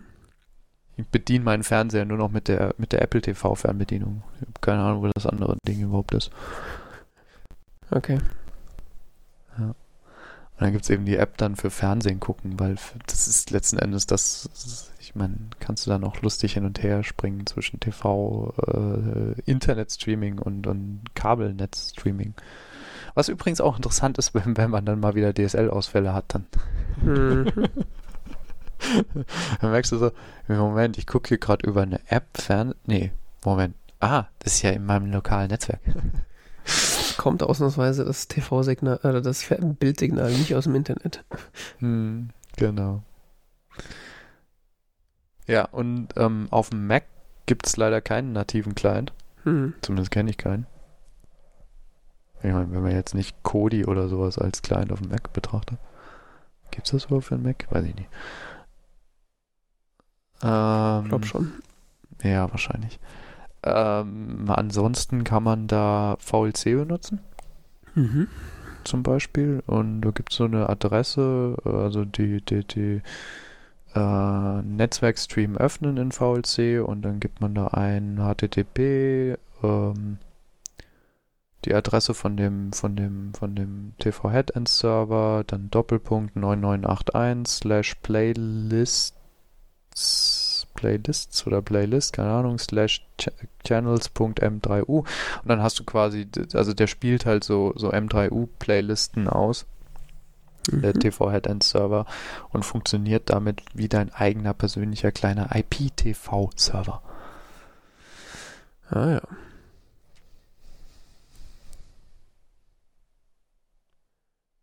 Und dann hast du so eine Kanalliste, die dein TV, die dein TV-Headend-Server anbietet, was Mhm. letzten, was dann erstmal alle Kanäle sind, die er gefunden hat, aber das kannst du dir auf deinem TV-Headend-Server zusammenklicken und sagen, ich möchte hier von meinen 400 Kanälen nur die folgenden 20 sehen oder so. Mhm. Ähm, dann hast du in dieser Liste halt auch nur diese 20. Das ist bei mir der Fall. Und dann kann ich einfach einen VLC, den Kanal auswählen und den dann gucken. Und äh, Ganz cool. können dann jetzt eigentlich zwei Leute zwei verschiedene Kanäle gucken? Wahrscheinlich nicht, ne? In meinem Fall nicht, weil ich halt nur einen Tuner habe. Okay. Könnte jetzt theoretisch noch einen anderen USB-Stick dranhängen, also äh, oder was weiß ich nicht was. Also TV Headend kann auch mit mehreren von diesen Sticks umgehen und so. Das, das ist eine Software, die ist darauf ausgelegt, das kannst du auch hochskalieren. Also du kannst auch sagen, jetzt ich habe hier noch einen SAT-Anschluss, einen terroristischen und ein Kabel und die hänge ich jetzt alle da dran oder so. Also das TV Headend ist sehr mächtig. okay, und könnten zwei Personen den gleichen Stream gucken? Ja. Okay. Das geht tatsächlich. Also die, die, die einzige Begrenzung ist halt, dass dein Tuner nur ein, eine Frequenz halt einstellen kann. Mhm, klar. Macht ja. Und wenn du halt einen Tuner hast, der mehrere Frequenzen einstellen kannst, dann kannst du halt mehrere Frequenzen gleichzeitig gucken. Mhm. Ja, cool. Also ich wüsste nicht im Ansatz, wozu ich das brauchen sollte, aber es ist auf jeden Fall interessant.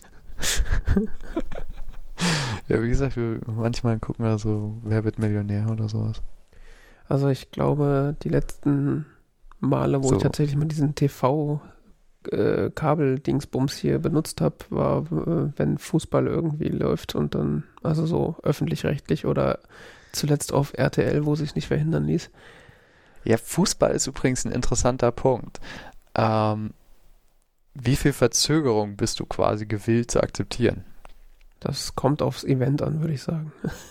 Also so die, die lächerlichen Länderspiele äh, außerhalb von irgendwelchen Turnieren ist mir das egal. Wenn jetzt irgendwie äh, Weltmeisterschaft ist und quasi man das Schreien der Nachbarn hört, bevor das Tor fällt, ist natürlich doof.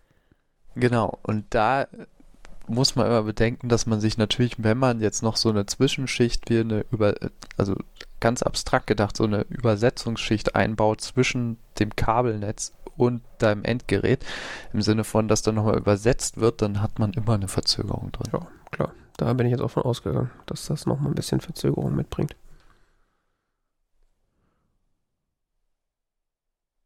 Sollte dann bei Wer wird Millionär nicht das Problem sein. ja, das war jetzt nur ein Beispiel, keine Ahnung. Ja. Also ich benutze das jetzt auch nicht täglich, aber so ab und zu mal. Ja. Nee, so, also dann manchmal tatsächlich verwirrt, dass mein Fernseher diese TV-Funktion hat und dann schalte ich darüber und dann ist, ist, da wieder dieses Tor offen in die Hölle, wo man plötzlich so Sachen sieht, wo man denkt, so, Gottes Willen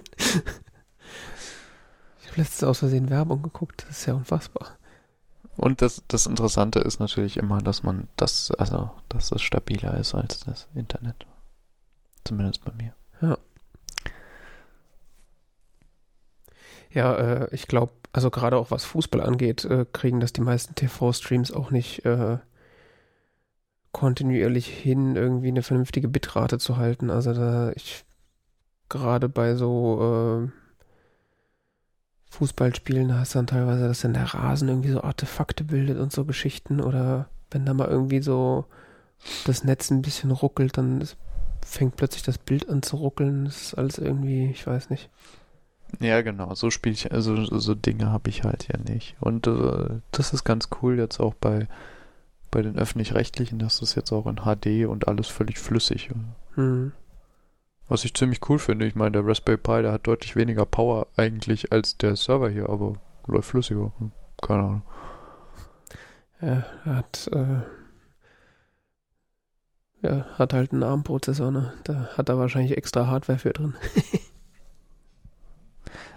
das einzige Phänomen, was ich noch beobachtet habe, ist, dass das Endgerät, also wenn es ein Mac ist, manchmal dann noch anfängt so ein bisschen zu stottern wenn er lange lief irgendwie, aber das scheint irgendwas mit dem Puffer am Endgerät zu tun zu haben. Okay. Das kann man wahrscheinlich im VLC einstellen, ne? Ja, ja, ja, das kann man im VLC einstellen. Ich hatte da auch schon mal optimiert. Bei dem TVH-Client hatte ich das noch nie. Hm. Okay. Aber bei VLC habe ich das manchmal. Das ist dann auch nur mal so eine Sekunde irgendwie so und dann oder wenn man dann den, den, den Stream in VLC beendet und neu startet, ist es sofort wieder perfekt. Also das ist ganz komisch. Ich weiß nicht. Es ist aber nur ein VLC. Interessant. Hm. Okay, sind wir durch mit dem DIY, hm? Äh, was man noch erwähnen könnte, ist bei TV-Headline hat man auch eine Aufnehmen-Funktion. Ah ja. Mhm. Also man hat in diesem Webinterface kann man sich den EPG angucken. Diesen, Was? diesen, den, den Electronic Program Guide.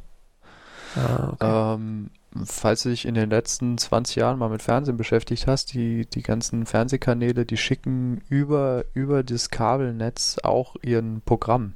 Mhm. Das zeigen heutzutage Fernseher an, so, die gucken jetzt das und das, als nächstes kommt dann das und das oder so. Ja. Ähm, das liest TV Headend aus und kann dir, also die Apps können dir das auch anzeigen. Mhm. Das ist ganz cool. Ähm, so dass du in der App so auch einfach da so durchscrollen kannst und so, ja, das will ich aufnehmen und das will ich aufnehmen und so. Ja. Kannst du, oder halt auch im Webinterface von dem Ding kannst du so eine Sendung anklicken, ja, jetzt aufnehmen Und dann kannst du verschiedene Profile auch festlegen, mit welcher Qualität willst du das aufnehmen. H264, H265, keine Ahnung was. Welchen Codec und äh, so weiter. Ähm, und in den Apps zum Beispiel werden dir dann diese, diese Aufnahmen auch dann so gelistet. Im Sinne von, du hast dann und das aufgenommen, kannst du jetzt gucken und so. Mhm. Das ist ganz cool.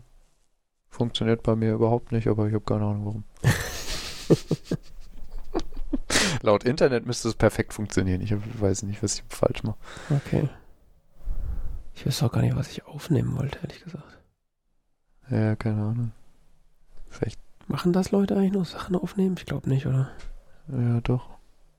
Ja? Ja, klar. Also ich meine so normale Leute.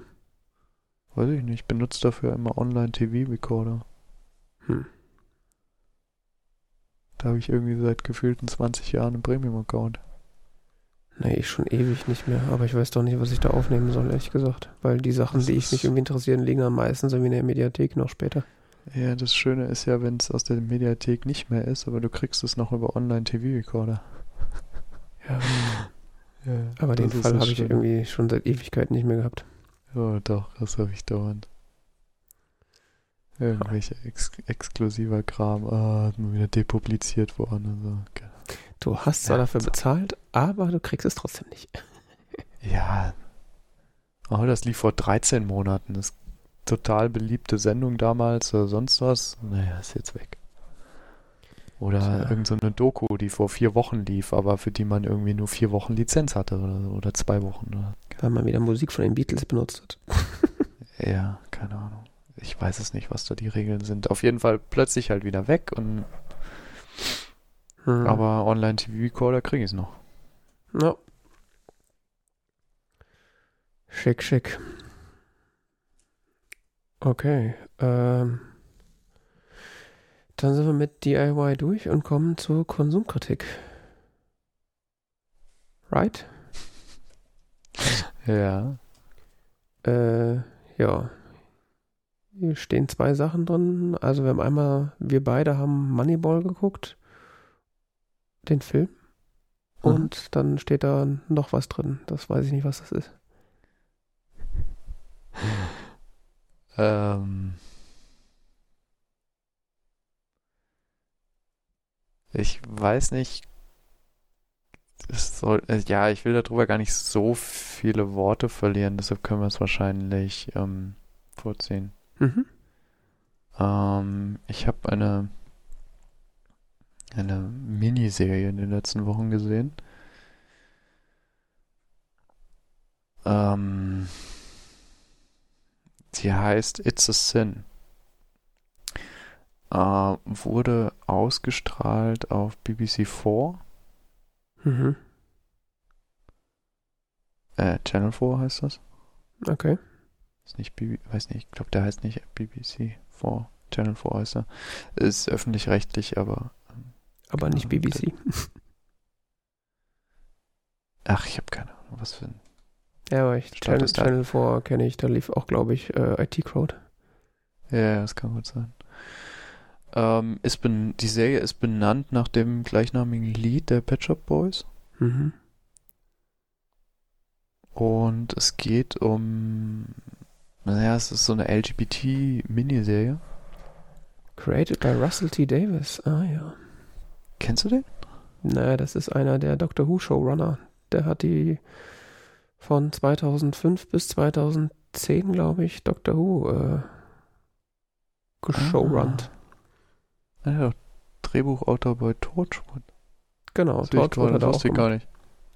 Ja, ja, das ist die, die Russell T. Davis-Ära, die mit David Tennant geendet hat und dann äh, hat äh, Stephen Moffat mit, ähm, mit Matt Smith dann übernommen.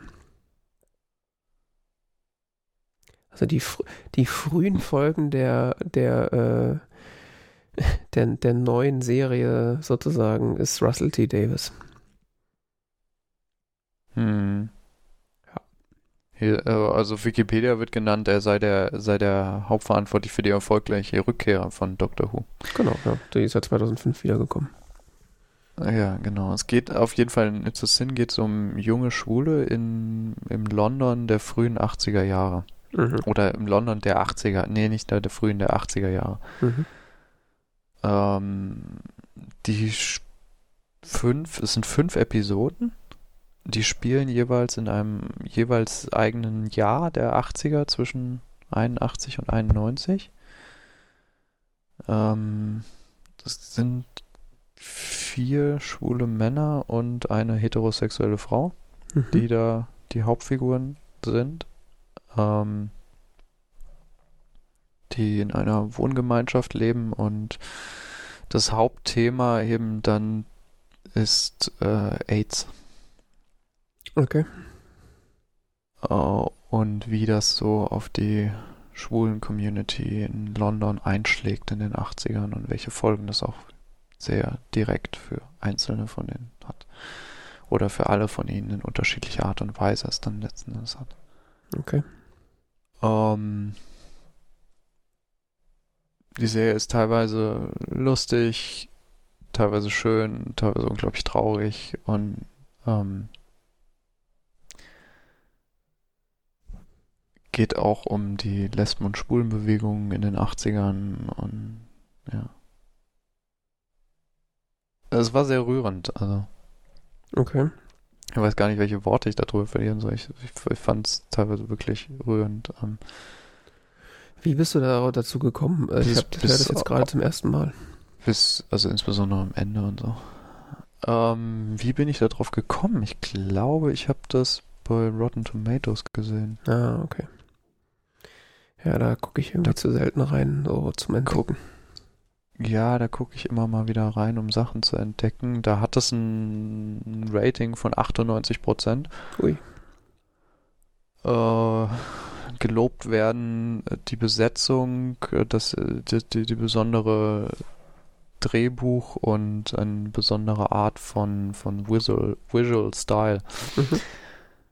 ähm, was ich zu einer Small Screen Magic zusammensetzen würde. Und das ist auch so ein bisschen der Punkt. Also diese, dieses, dieses Ensemble der Hauptdarsteller ist, oder der, der Menschen, die das spielen, ist, ist unglaublich gut gecastet. Okay. Ähm, die, die Folgen haben alle irgendwie so ein ganz eigenes Feeling, was sie transportieren. Also von der ersten Folge, von diesem ganz ausgelassenen, hey, wir sind neu in London, alles ist tool, cool, äh, cool toll und aufregend und äh, bis hin zu tiefer Trauer in allen Folgen, äh, gestorbenen Freunden oder so. Ähm, es tauchen auch äh, ganz bekannte Schauspieler auf, wie zum Beispiel Stephen Fry oder Neil Patrick Harris. Mhm. Ähm, ja. Also wie gesagt, ein ganz besonderes Ensemble und ich finde ganz, ganz toll, überzeugend gespielt. Und äh, ein tolles Drehbuch, Okay. wenn auch gegen Ende, wie gesagt, ein bisschen traurig. Das kann mit der Thematik in der Zeit wahrscheinlich auch gar nicht anders sein. Ja. Ja, aber Russell T. Davis ist ja, wie gesagt, da bin ich schon mal äh, hellhörig geworden. Das kann so schlecht äh, auch dann gar nicht sein, wenn er da seine Finger mit drin gehabt hat. Ja, cool. Äh, ja, und äh, wie eben erwähnt, äh, haben wir uns quasi äh, heimlich dazu verabredet. Also wir haben es eigentlich, eigentlich haben wir angekündigt, dass wir mal zusammen äh, über einen Film sprechen wollten, den wir auch wirklich beide relativ zeitgleich gesehen haben. Und haben das dann äh, heimlich außerhalb der Öffentlichkeit letzte Woche quasi vorbereitet. Äh, Quasi eine Verschwörung. Genau, unsere eigene private TZ Talk Radio Verschwörung. Äh, und zwar haben wir den Film äh, Mon Moneyball gesehen. Mhm. Ähm, ja. Und ich weiß gar Ja. nicht warum. Also Das habe ich mich letzte Woche schon gefragt. also ich habe ihn vorgeschlagen, weil er in meiner To-Watch-Liste irgendwie stand und der mir relativ warm empfohlen wurde. Und äh, ich glaube, der Hauptpunkt, der mich überzeugt hat, dass ich den Film gucken will, äh, war, ähm, dass Aaron Sorkin an, an dem Drehbuch mitgeschrieben hat. Der ja so als äh, Drehbuch-Magician und, und äh, ja, bekannt ist und äh, also viele Leute sagen halt, wenn Aaron Sorkin mitspielt, äh, wenn Aaron Sorkin an den ähm, an den Dialogen beteiligt war, dass sie dann, dass die dann irgendwie besonders ausgefeilt und besonders schön sind, äh, ist mir in dem Film gar nicht so doll aufgefallen, ehrlich gesagt. Aber wenn einem Dialog äh, gar nicht so doll auffällt, ist das ja auch erstmal kein schlechtes Zeichen. Also, Ich glaube, Aaron Sorkin ist vor allen Dingen bekannt für The West Wing, oder? genau, das hat er auf jeden Fall. Also da, da, da hatte ich den Namen das erste Mal relativ prominent äh, gehört. Ich habe hab ihn zwar, äh, habe West Wing zwar nie gesehen, äh, habe aber, nur, Ansonsten, ja, ja, hab aber nur ansonsten Gutes auch davon gehört. ja. Ansonsten auch, ja, verbinde ich den Namen immer mit so, auch so äh, politisch orientierten Filmen, Ja, würde auch ich mal so Serien. sagen. Oder, oder sehr komplexen auch. Ich, lese, ich sehe zum Beispiel Charlie Wilson's War. Ähm, weiß nicht, ob dir das was sagt. Da geht es auch um CIA und irgendwas mit Afghanistan. Ich weiß es nicht mehr. Ich nämlich nicht mehr, aber auch äh, was sehr bekannt ist, zum Beispiel das Social Network. Ja, stimmt, The Social Network. Und dann gibt es noch diese Serie äh, The Und Newsroom. Steve Jobs übrigens. Mhm, genau. Und ein Film, den ich noch sehen wollte, The Trial of the Chicago Seven. Ah, da hat er auch seine Hände drin gehabt, okay. Mhm. Äh, was The Newsroom kenne ich gar nicht. Genau, das hatten wir, ich glaube, auch irgendwann mal vor Ewigkeiten besprochen, als das rauskam. Äh, beziehungsweise ich hatte das, glaube ich, angesprochen, weil ich es gesehen hatte. Und zwar The Newsroom. Ist auch eine Serie, wo es viel um Politik geht. Ähm, äh, das, äh, also es geht hauptsächlich um so eine so einen News-Anchor und sein Team, die so äh, ja, eine, so eine News-Show äh, im Fernsehen machen in den USA. Mhm. Und äh, die war, also der hat man das auf jeden Fall, diesen, diesen Aaron Sorkin Magic hat man auf jeden Fall angemerkt, weil die äh, Dialoge einfach wie geleckt waren. Also die hat man allein schon deswegen geguckt, weil die Dialoge so interessant waren. Der hatte, glaube ich, leider nur eine Staffel, aber die habe ich tatsächlich ganz, äh, habe ich, glaube ich, genossen. Newsroom Mhm. hatte drei. Drei, okay. Mhm. Echt? 25 Episoden in drei Staffeln. Ja, okay. Dann kam es mir nur vor wie eine Staffel. Also ich habe das definitiv, glaube ich, fertig geguckt. Mhm. Fand ich auf jeden Fall ganz cool. Ja, und äh, Moneyball äh, ist irgendwie so ein bisschen interessantes äh, Tier, weil, ähm, also es geht um, um Baseball äh, und also ich bin definitiv kein Baseball-Fan und auch kein Baseball-Kenner. Also das Spiel, ich weiß von diesem Spiel nicht mehr, als man quasi im Fernsehen sieht, dass irgendwie Leute Bälle mit Knüppeln weghauen und irgendwie im Kreis rennen. Äh, ich kenne weder die Regeln noch irgendwie die Ambitionen, die man da hat. Ich muss ja persönlich sagen, ich, ich finde ähm, Baseball schon immer irgendwie cool. Also ich weiß nicht, ich fände es schon immer cooler als Fußball oder so. Weil du hat die mich immer mehr fasziniert als also ich kenne auch teilweise Baseballregeln besser als Fußballregeln. Ah, okay, das ist Ja. interessant. Ich hätte nämlich jetzt uns die Frage gestellt, äh, davon ausgehend, dass du wahrscheinlich genauso wenig Ahnung von Baseball hast wie ich, äh, ob, ob dich das quasi. Ich, ich, ich habe nicht so viel Ahnung wie der durchschnittliche Amerikaner. Also es ist, so ist es jetzt doch. nicht. Ne? Also, nein, nein, nein, nein, nein, nein, nein, nein. Ich, ich weiß auch viele Dinge da nicht über das Wert Wertungssystem und, und keine Ahnung was. Ich verstehe da auch manche Sachen nicht. Also ich habe auch manche Sachen im Film so. Worüber reden die gerade? ja, okay. So. Ja. Also ähnlich ging es mir ungefähr auch. Was ich halt bei Moneyball äh, gehört hatte, äh, ist, dass ähm, er so ein bisschen das äh, Ted Lasso-Phänomen hat. Also dass es eigentlich in diesem Film um Baseball geht, aber es geht eigentlich gar nicht um Baseball. Das ist übrigens eine interessante Zeile, die ich auch nochmal irgendwo gelesen hatte. Ähm, einer der bestbewertesten Sportfilme, an, in dem es extrem wenig um Sport geht. ja, ich glaube, ähm, ab, abgesehen vielleicht von irgendwelchen Dokumentationen kann auch eigentlich kann, können Sportfilme meines Erachtens auch nur dann erfolgreich sein, wenn sie möglichst wenig um Sport gehen. Weil, also jetzt mal abgesehen von, von so Massenphänomenen wie Fußball, also äh, und selbst da kriegst du wahrscheinlich nicht genug Leute irgendwie in die Kinos, die sich sowas angucken, weil einfach es dann doch irgendwie so eine Nische ist. Ich weiß es nicht. Ja, auf jeden Fall äh, wurde der so mir entsprechend angepriesen, dass es eigentlich gar nicht so sehr um den Sport geht, sondern mehr um, um die Menschen und äh, dass es einfach ein gut geschriebener Film ist. Und ähm, hm. ich habe den jetzt gestern tatsächlich auch das erste Mal gesehen.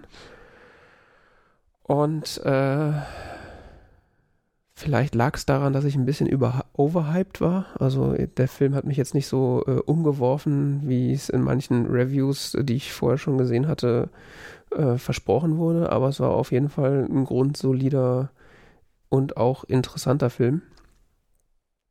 Ähm, und äh, die Story ist eigentlich relativ schnell erklärt. Es geht halt um, äh, wie heißt er, Billy Bean. Mhm den äh, damaligen äh, General Manager von äh, den Oklahoma Athletics, ein äh, Baseballteam aus Oklahoma, äh, die in der Saison 2002, glaube ich, ähm, oder für die Saison 2002 äh, angefangen haben, ihr Team, nachdem quasi äh, sie in der World Series gegen die New York Yankees verloren hatten äh, und daraufhin äh, ihre besten Spieler äh, oder ihre vermeintlich besten Spieler äh, an andere Clubs verloren hatten, ähm, angefangen haben, sich ein neues Team zusammen zu konstruieren äh, mit dem kleinen Budget, was sie halt haben, aber nach neuen Metriken. Also ist äh, der Film basiert auf, auf äh, einer wahren Begebenheit. Also das ist so oder so ähnlich ist das tatsächlich passiert. Also im Jahr 2002 wurde wohl bei den äh, Oklahoma Athletics ähm, ha hat man quasi angefangen, die etwas althergebrachten Scouting-Methoden, äh, wie man also neue Spieler äh, sich beschafft, äh, zu hinterfragen und ist dazu übergegangen, äh, an die, äh, an das, oder, oder das Scouting viel, äh, viel mathematischer, viel äh, akademischer und vor allen Dingen viel mehr auf Statistik beruhender anzugehen. Ähm, so dass quasi auch Spieler plötzlich äh, interessant werden für den Club, die so für andere fast wertlos erscheinen, die aber bestimmte Features äh, mitbringen, die äh, auf eine ganze Saison gerechnet äh, eben Siege einbringen können. Ja, interessant ist, es geht nicht nur, äh, oder es ging, geht bei, geht inhaltlich ging es nicht nur um, um, um Basierung auf äh, Statistiken, im Sinne von, wir suchen uns die besten Spieler nach einer bestimmten Statistik, sondern es geht, was weiß ich, glaube ich, im Film gar nicht mal so explizit rüberkam, geht, ging es damals auch um äh, das Hinterfragen von Statistiken. Mhm. Im Sinne von, welche Statistik ziehe ich überhaupt heran? Und was bis dato gemacht oder was, was, was Billy Bean ein bisschen da dieses Baseball-Management verändert hat, ist in dem Sinne, dass er ähm, mit seinem Assistenten da die, die hinterfragt hat und welche Statistiken eigentlich herangezogen werden, um einen Spieler zu bewerten. Mhm. Und inwiefern sind die, welche Statistik ist eigentlich aussagekräftig? Und was teilweise gemacht wurde, ist, dass, dass man andere Werte herangezogen hat von Spielern, als die bis dahin üblichen, um einen Spieler zu bewerten. Ja, ich bin mir auch gerade nicht sicher, ob das im Film so äh, erzählt wurde oder ob es so rüberkam. Vielleicht habe ich es auch Äh, übersehen. Was der Film sehr stark heraushebt, ist, dass er auf Statistiken arbeitet und nicht und weggeht von dem Gefühl, also im Sinne von, ähm, dass er mehr so ein Statistik- und Zahlenbasiertes Management macht, im Gegensatz zu einem, naja, wir haben das schon im Gefühl, wer jetzt hier, so, ich gucke dem tief in die Augen, dann weiß ich, ob der ein guter Baseballspieler ist. Ja, oder es gibt dann auch so, so Szenen, wo dann äh, so die alten Scouts quasi da sitzen und sagen, ja, der wirft so komisch, den wollen wir nicht haben. Genau, und der hat eine hässliche Freundin und irgendwelche Gespräche gibt's da, die sehr eigenartig sind. Ja, wo ich mich auch frage, ist das, das kann doch nicht dein Ernst sein. Also, Ja, und dann sagen sie immer wieder, ja, wir machen das schon so lange, wir haben so viel Erfahrung hier. Oh. Alles Kerle, die da so am Tisch sitzen, rumsitzen und sich toll vorkommen. ja, das ist halt so Fand Oh. ich eine großartige Szene. Old White Privilege äh, überholt sich Ja. gerade selber sozusagen. Ja, es ist, es ist, es ist eine der, der, der Eingangsszenen. Das ist großartig, finde ich. Mhm.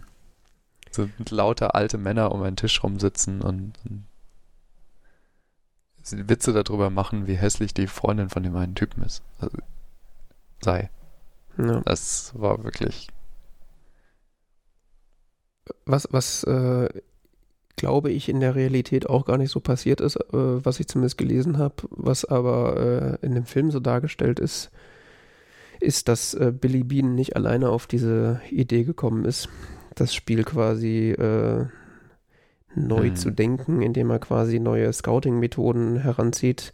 Hm. Äh, in dem Film gibt es die Figur äh, Peter, was Peter Brand? Ich glaube schon. Peter Brandt heißt er im im Genau, Film. Ja. gespielt von, ähm, na, jetzt fällt mir sein Name nicht ein. Jonah Hill. Jonah Hill, genau. Äh, der ein, äh, ja, Yale Economics äh, Abgänger ist, äh, den Billy Bean als Mitarbeiter der Boston Red Sox ähm, kennenlernt und dann äh, abwirbt. Ähm, und der ihm quasi, äh, zumindest in dem Film, diesen Floh ins Ohr setzt, ähm, dass das ganze Spiel eigentlich mit anderen Methoden auch zu gewinnen ist. Äh, eben nämlich diese Neuausrichtung des Scoutings, äh, die wir eben angerissen haben. Mhm. Ja. äh, interessanterweise zeigt der Film aber dann doch mehr Baseball, als ich gedacht habe. Äh, also er leitet auch damit ein, dass es quasi Real-Szenen zu sehen gibt von den echten äh, Oklahoma Athletics, wenn ich das richtig gesehen habe. Äh, also er, der Film zeigt quasi schon am Anfang so, dass, dass er relativ direkt mit der Realität verwebt ist. Ja, es ist irgendwie ein bisschen. Ich weiß es ehrlich gesagt nicht. Es ist teilweise so. Werden ja auch wieder so Szenen. Also es geht auch viel um die, die persönliche Geschichte von Billy Bean. Ja, das stimmt. Das ist, glaube ich, der Und- andere große Anker. Ähm, der Film dreht sehr stark um die Figur Billy Bean. Es ist, glaube ich, so der Ankerpunkt des Films ist eben diese Figur Billy Bean, gespielt von Brad Pitt, Mhm. der das meines Erachtens auch sehr, sehr gut macht. Also ich habe, weiß ich nicht, selten Brad Pitt so überzeugend eigentlich spielen sehen, meines Erachtens. Ähm, weil er doch in vielen Szenen sehr viel Detail in seinem Gesicht rüberbringt, was man auch irgendwie meines Erachtens daran ablesen kann, dass es relativ viele Szenen gibt, wo sein Gesicht in Großaufnahmen gezeigt wird. Das, Das wollte ich wird auch schon in- sagen. In der Regel nur gemacht, wenn der Schauspieler das auch leistet, dass man da im Gesicht dann was ablesen kann. Ähm, Ja, wobei die Fotografie da aber auch ziemlich mithilft. Also äh, ich erinnere mich da an eine Szene, wo er alleine in einem dunklen Stadion auf den Rängen sitzt und äh, se seine Augen quasi nur von den Umgeb vom Umgebungslicht beleuchtet wird und man im Hintergrund so die äh, durch den durch den das verwischte Bokeh-Effekt sozusagen die äh, Flutlichter in der Entfernung sieht. Also da ist auch ah. Äh, da wird auch viel so mit melancholischen Bildern gearbeitet, aber effektiv auf jeden Fall. Also ich war relativ begeistert, wie gut der Film an manchen äh, Punkten aussieht. Ja. Ja, und Brad Pitt äh, hat mich auch überrascht. Also, wobei ich glaube, er hat auch ein bisschen dieses Image von, äh, dass er immer die gleichen Rollen spielt und ein bisschen so dieses Pretty Boy Image. Ähm, Auf jeden Fall in dem, ich weiß nicht genau, wie es mit, Billy, wie es mit dem echten Billy Bean ist. Ähm, ich habe das nicht nachvollzogen, aber im Film, bleiben wir mal im Film, da wird es so dargestellt, dass äh, dieser Billy Bean eben ein, ein Talent gewesen sei als Spieler, mhm. Ähm, der dann aber nicht das gebracht hat, was quasi man sich von ihm versprochen hat.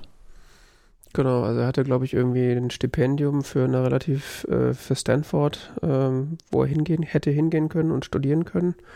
Und gleichzeitig wurde ihm dann ein Profivertrag von, ich glaube, den New York Mets angeboten. Ja. Und er hat sich dann im Film für die Profikarriere entschieden und äh, das schien dann aber im Film oder wurde so dargestellt, dass es halt äh, nicht sonderlich äh, äh, ertragreich gewesen ist und ähm, da gibt es dann auch im Film dauer oder regelmäßig immer wieder Rückblenden in seine Vergangenheit. Äh, also es ist tatsächlich so, ähm, dass, dass Bean, ähm, auch der reale Bean, ähm, ein, ein Scholarship ausgeschlagen hat, um, um bei den Mets zu spielen. Mhm. Ja. Und diese Entscheidung scheint ihn zumindest im Film äh, relativ stark zu beschäftigen und ihm er wahrscheinlich auch so ein bisschen Drive zu geben für, für das, was er dann vorhat. Ja, der, der echte Bean sagt heute, ist die einzige Entscheidung seines Lebens, die er wegen Geld getroffen hat. Mhm. Weil das wahrscheinlich auch für einen jungen Menschen, also was, das wird auch so ein bisschen dieses, Billy Bean ist ja eine interessante Gestalt, weil er sich ja so um, um Scouting dreht sich der, auch der Film ja. Mhm. Im Sinne von, äh, junge Talente finden und in diese Szene reinbringen und wie und wann und wo und wie erkennt man eigentlich Talente und wie fördert man sie dann? Mhm. Ähm, äh, Billy Bean als, als, als tatsächlich reale Gestalt ist ja auch so ein Mensch, der dem in seinem Leben auch große Jobs angetragen wurden und der aber gleichzeitig immer bleibt bei dem Talente fördern. Ja. Das scheint auch gleichzeitig so die Schlüsselmotivation äh, zu sein im ganzen Film, dass er halt einmal diesen Fehler gemacht hat, des Geldes wegen äh, etwas zu tun. Ah.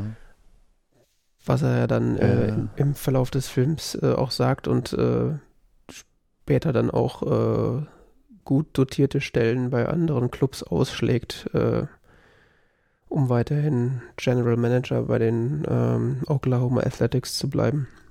Obwohl die anderen Clubs ihm deutlich mehr zahlen könnten und würden, wenn er denn das, das wollen würde. Gibt es eigentlich so eine Position wie General Manager auch beim Fußball? Äh, ja, also es gibt den, den Manager im Fußball. Ähm, ich habe aber mal gehört, äh, dass unter anderem wegen so Figuren wie Billie Jean, die äh, diese Position immer öfter äh, mit denen des äh, Trainers quasi fusioniert. Also das ist ja auch eine Problematik, die in dem Film äh, klar wird, dass der Trainer nämlich in, in dieser Saison 2002 am Anfang gar nicht richtig mit involviert wurde in seine Entscheidung und äh, dann das Team entsprechend aufstellt, äh, wie er denkt, dass es richtig ist, was aber nicht funktioniert, weil äh, das Team aus anderen Gründen zusammengekauft wurde und äh, für eine andere Aufstellung konzipiert mhm. wurde. Das ist, glaube ich, eine der Hauptkonfliktlinien in dem Film. Also wenn man mal so, so die internen Konflikte von ihm selber sieht, die viel thematisiert werden, mhm. ähm, dann vielleicht so seine Konflikte mit der Umwelt im Sinne von, was machst du da eigentlich für einen Quark? Was aber ein bisschen so personifiziert wird durch diesen Konflikt mit dem Trainer, ne? Mhm. Also der Trainer, gespielt von, von Philip Seymour Hoffman, mhm. ähm, sehr großartig, finde ich. Ja. In seiner nüchternen Art äh, an diesem Konflikt zwischen, zwischen Billy Bean und, und dem Trainer, ich weiß jetzt seinen Namen gar nicht mehr. Art. Ähm, Art. Art Howe. Art Howe. Den gibt es wirklich. äh, ja, in dieser, da, da dran ähm, spiegelt sich so sein Billy Beans Konflikt zwischen dem Management, also seinen Vorstellungen von, von Management des Teams und dem restlichen Baseball-Welt die Ideen des Managements. Es gibt da einmal so diese zentrale äh, Zeile, äh, also nachdem er quasi dieses Management einführt, muss er sich ja quasi beweisen, als dass es tatsächlich funktioniert. Und da gibt es eben, sagt er, wirft der Art ihm mal an den Kopf im Sinne, äh, ich manage dieses Team so, dass ich das wenn ich nächstes Jahr hier ein Vorstellungsgespräch habe bei einem anderen Team, dass ich dann erklären kann, warum ich so gehandelt habe. Mhm. Das ist interessant, weil du sagst, das, das, ist, das verschmilzt immer mehr, weil das ja ein quasi natürlicher Konflikt ist, wenn der Manager das Team zusammenstellt, um in einer bestimmten Weise zu funktionieren, dann kann das ja entweder nur in enger Zusammenarbeit mit dem Trainer passieren oder es gibt irgendwie die, die grundsätzliche Spielausrichtung, liegt im Aufgabenfeld des, des Managers.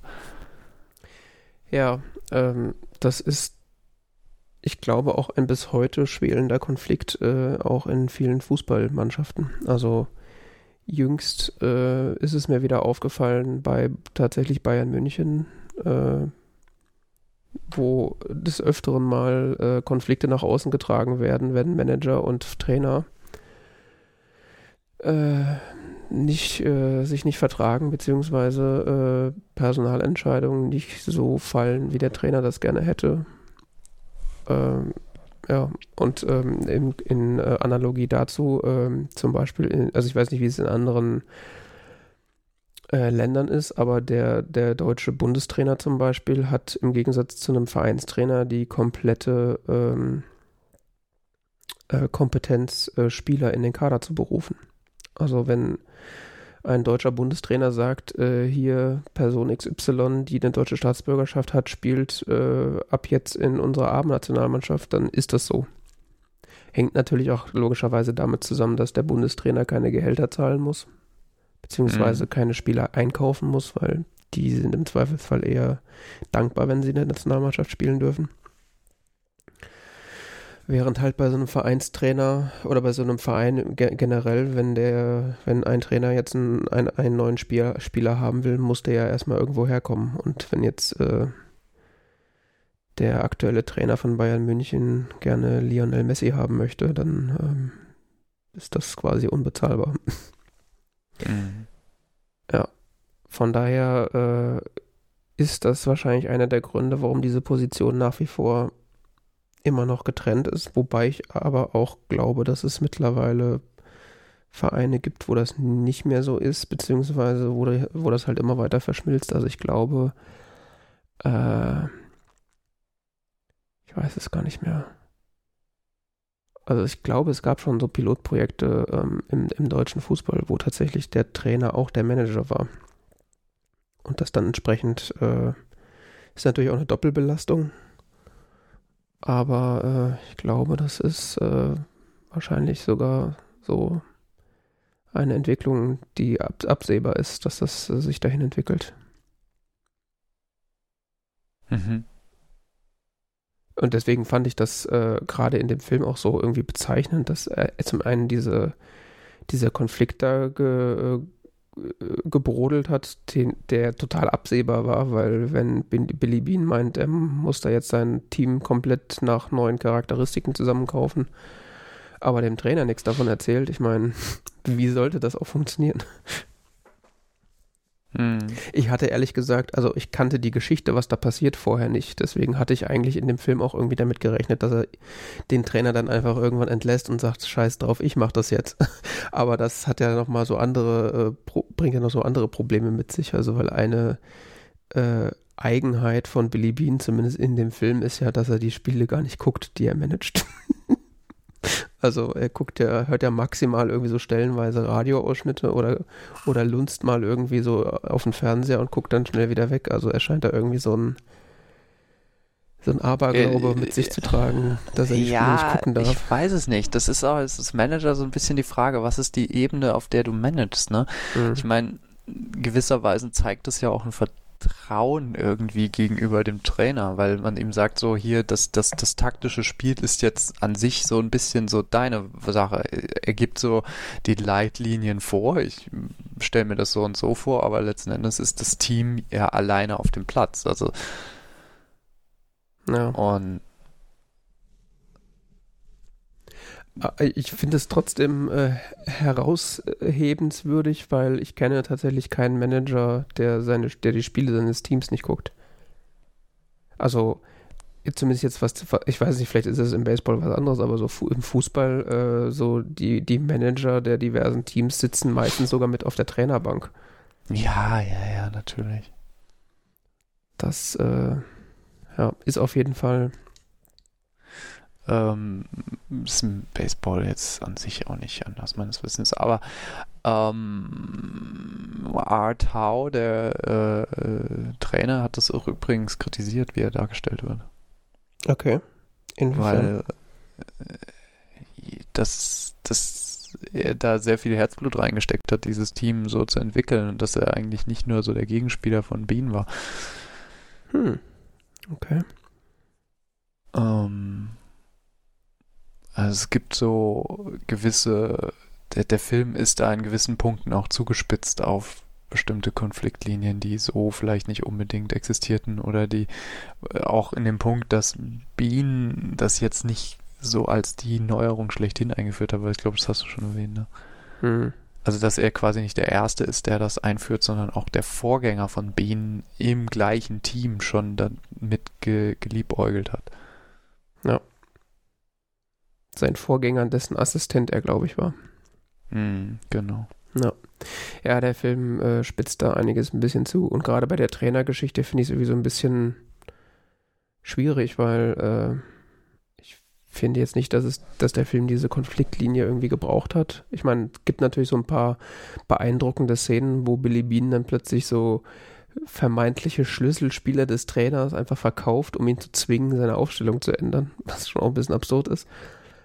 Äh, aber ich glaube, der Film hätte wahrscheinlich auch gut funktionieren können, wenn äh, Trainer und Manager so als verschworene Einheit den, das, das Team quasi Hand in Hand zusammengebaut hätten und dann einfach nur sich hätten gegen die Öffentlichkeit und den Besitzer halt zur Wehr setzen müssen. Ja, ich weiß nicht, ich glaube, so ein Konflikt muss sich auch irgendwie in Figuren abzeichnen. Das kann natürlich sein. Also du brauchst irgendeine Identifikationsfigur in einem Film. Ja dann hätte es irgendwie ein anderer noch sein müssen oder andere. Ja, wobei die Figur des Besitzers oder zumindest des Geldgebers, die gibt's ja. Die hat ja, ja auch nur zwei kurze Auftritte. Ja, kommt ja, er wollte gerade sagen, kommt ja kaum vor. Also, ja, ja, die hätte man dann halt ein bisschen mehr in den Mittelpunkt rücken müssen, wenn quasi der Trainer nicht als Gegenspieler äh, hätte fungieren sollen. Hm, brauchst du irgendeinen Antagonisten. Ja. Ähm, bezüglich äh, Präzision oder Realitätstreue des Films oder so gibt es auch noch diese, die Figur des Peter Brandt, ist ja auch interessant, ne? Ich meine, es gab ja keinen Peter Brandt in dem Sinne, der Mensch heißt Paul Di Podesta. Mhm. Ähm, und äh, das Interessante an dem ist ja auch dieses, diese Darstellung von Jonah Hill. Also nichts gegen Jonah Hill, aber er sieht nicht aus wie ein Sportler in dem Film. Nee, er spielt ja auch keinen. Und wird auch so porträtiert, dass er, er sei halt so der Economics Guy.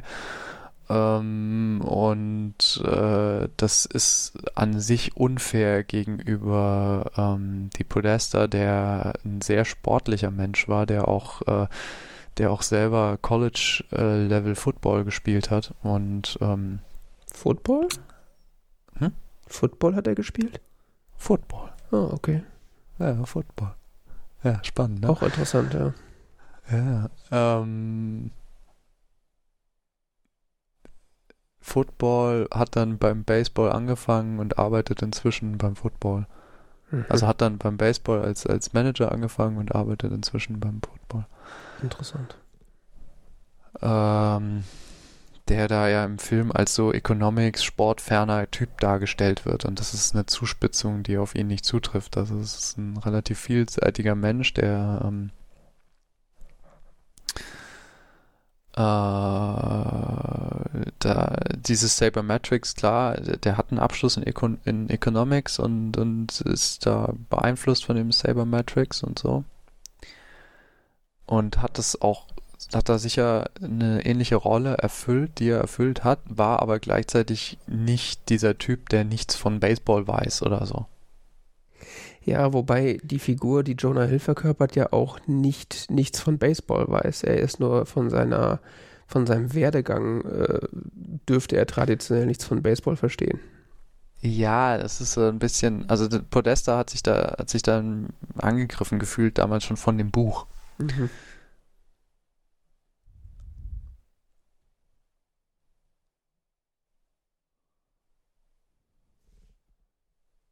Und deshalb heißt er in dem Film auch nicht so wie er. Ja, genau. Das hatte ich auch gelesen, dass quasi Podesta verboten hat, dass sein Name benutzt wird. Auch wenn er Jonah Hill ähm, gelobt hat. Ja, ich finde auch, dass er dann eine gute, gute Rolle spielt. Also auch wenn man jetzt quasi sich darüber also streiten kann. Podesta hat gesagt, er hat, er hat kein Problem mit Jonah Hill und er findet, er macht einen ganz tollen Job und so. Ähm, aber er fühlt, hat sich halt damit nicht wohlgefühlt, dass ihn da jemand darstellt. Und hm. die, diese, diese Konflikte, sagt er, die, die haben teilweise so nicht stattgefunden. Ja, ich habe halt das Gefühl, dass äh, dieser Kniff, dass quasi jetzt der Economics äh, Yale-Abgänger da die, die Sportwelt aufmischt, hat halt irgendwie so ein bisschen, äh, ist halt so ein bisschen sensationslustiger, beziehungsweise hat diesen, äh, diesen Geruch von, ähm, jetzt kommt hier mal der Nerd und krempelt den Laden mal nach Zahlen um. Ja, es hat auch vor allen Dingen es ist halt zugespitzt zeitlich. Mhm. Im Sinne von, jetzt, jetzt haben wir diesen einen Zeitpunkt, wo sich alles ändert. Ja, vor allem, das ist so Jetzt geil, so, sechs Wochen. Das ist alt, das ist neu und, und, und so, damn, damn, bam. Und so funktioniert das halt einfach nicht, wenn so viel Geld im Spiel ist. Auch nicht, wenn du irgendwie ein Riesenproblem hast oder sonst was, sondern da, da stehen längere Gedankenprozesse und Veränderungen dahinter. Und auch, auch äh, jemand wie, wie da dieser, diese Figur Peter Brandt hat sich ja so, zumindest die Podesta im Original, im, in, in der Realität hat sich das ja nicht ausgedacht, sondern das basiert auf, auf Ideen, die zu dem Zeitpunkt schon 20, 30 Jahre alt sind.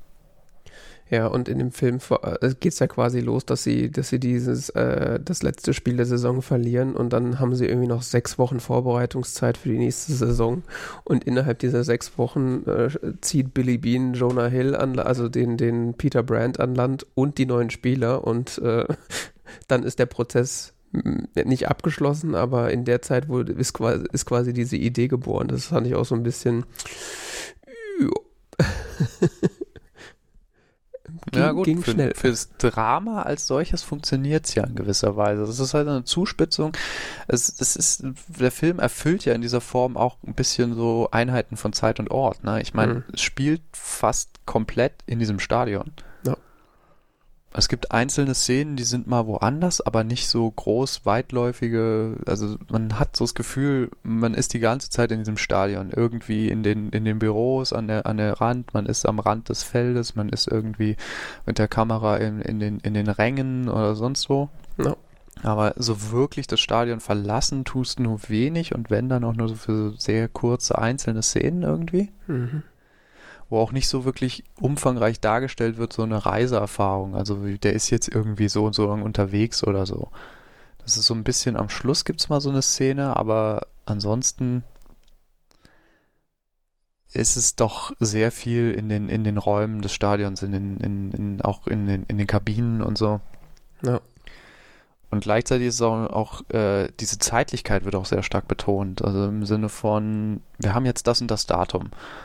Äh, so und so 2002. Äh, das und das. Oder letzter Termin, um, um noch Spielertrades zu machen. Oder es ist sehr fokussiert da an der Zeit. Das ist sehr präzise irgendwie. Ja. Ich glaube, die einzigen Szenen so außerhalb äh, des Stadions finden hauptsächlich statt, wenn irgendwie Bean äh, seine Tochter trifft oder so. Ja. Oder wenn Aber er mal mit dabei- dem, mit dem Pickup-Truck durch die Gegend fährt, damit er das Spiel nicht gucken muss. Was mir übrigens bei Zeit noch so durch den Kopf geht, der Film ist auch relativ lang, ne? Äh, ja, ist halt gute zwei Stunden. Das finde ich jetzt noch nicht super lang, aber ist auch jetzt nicht sonderlich kurz.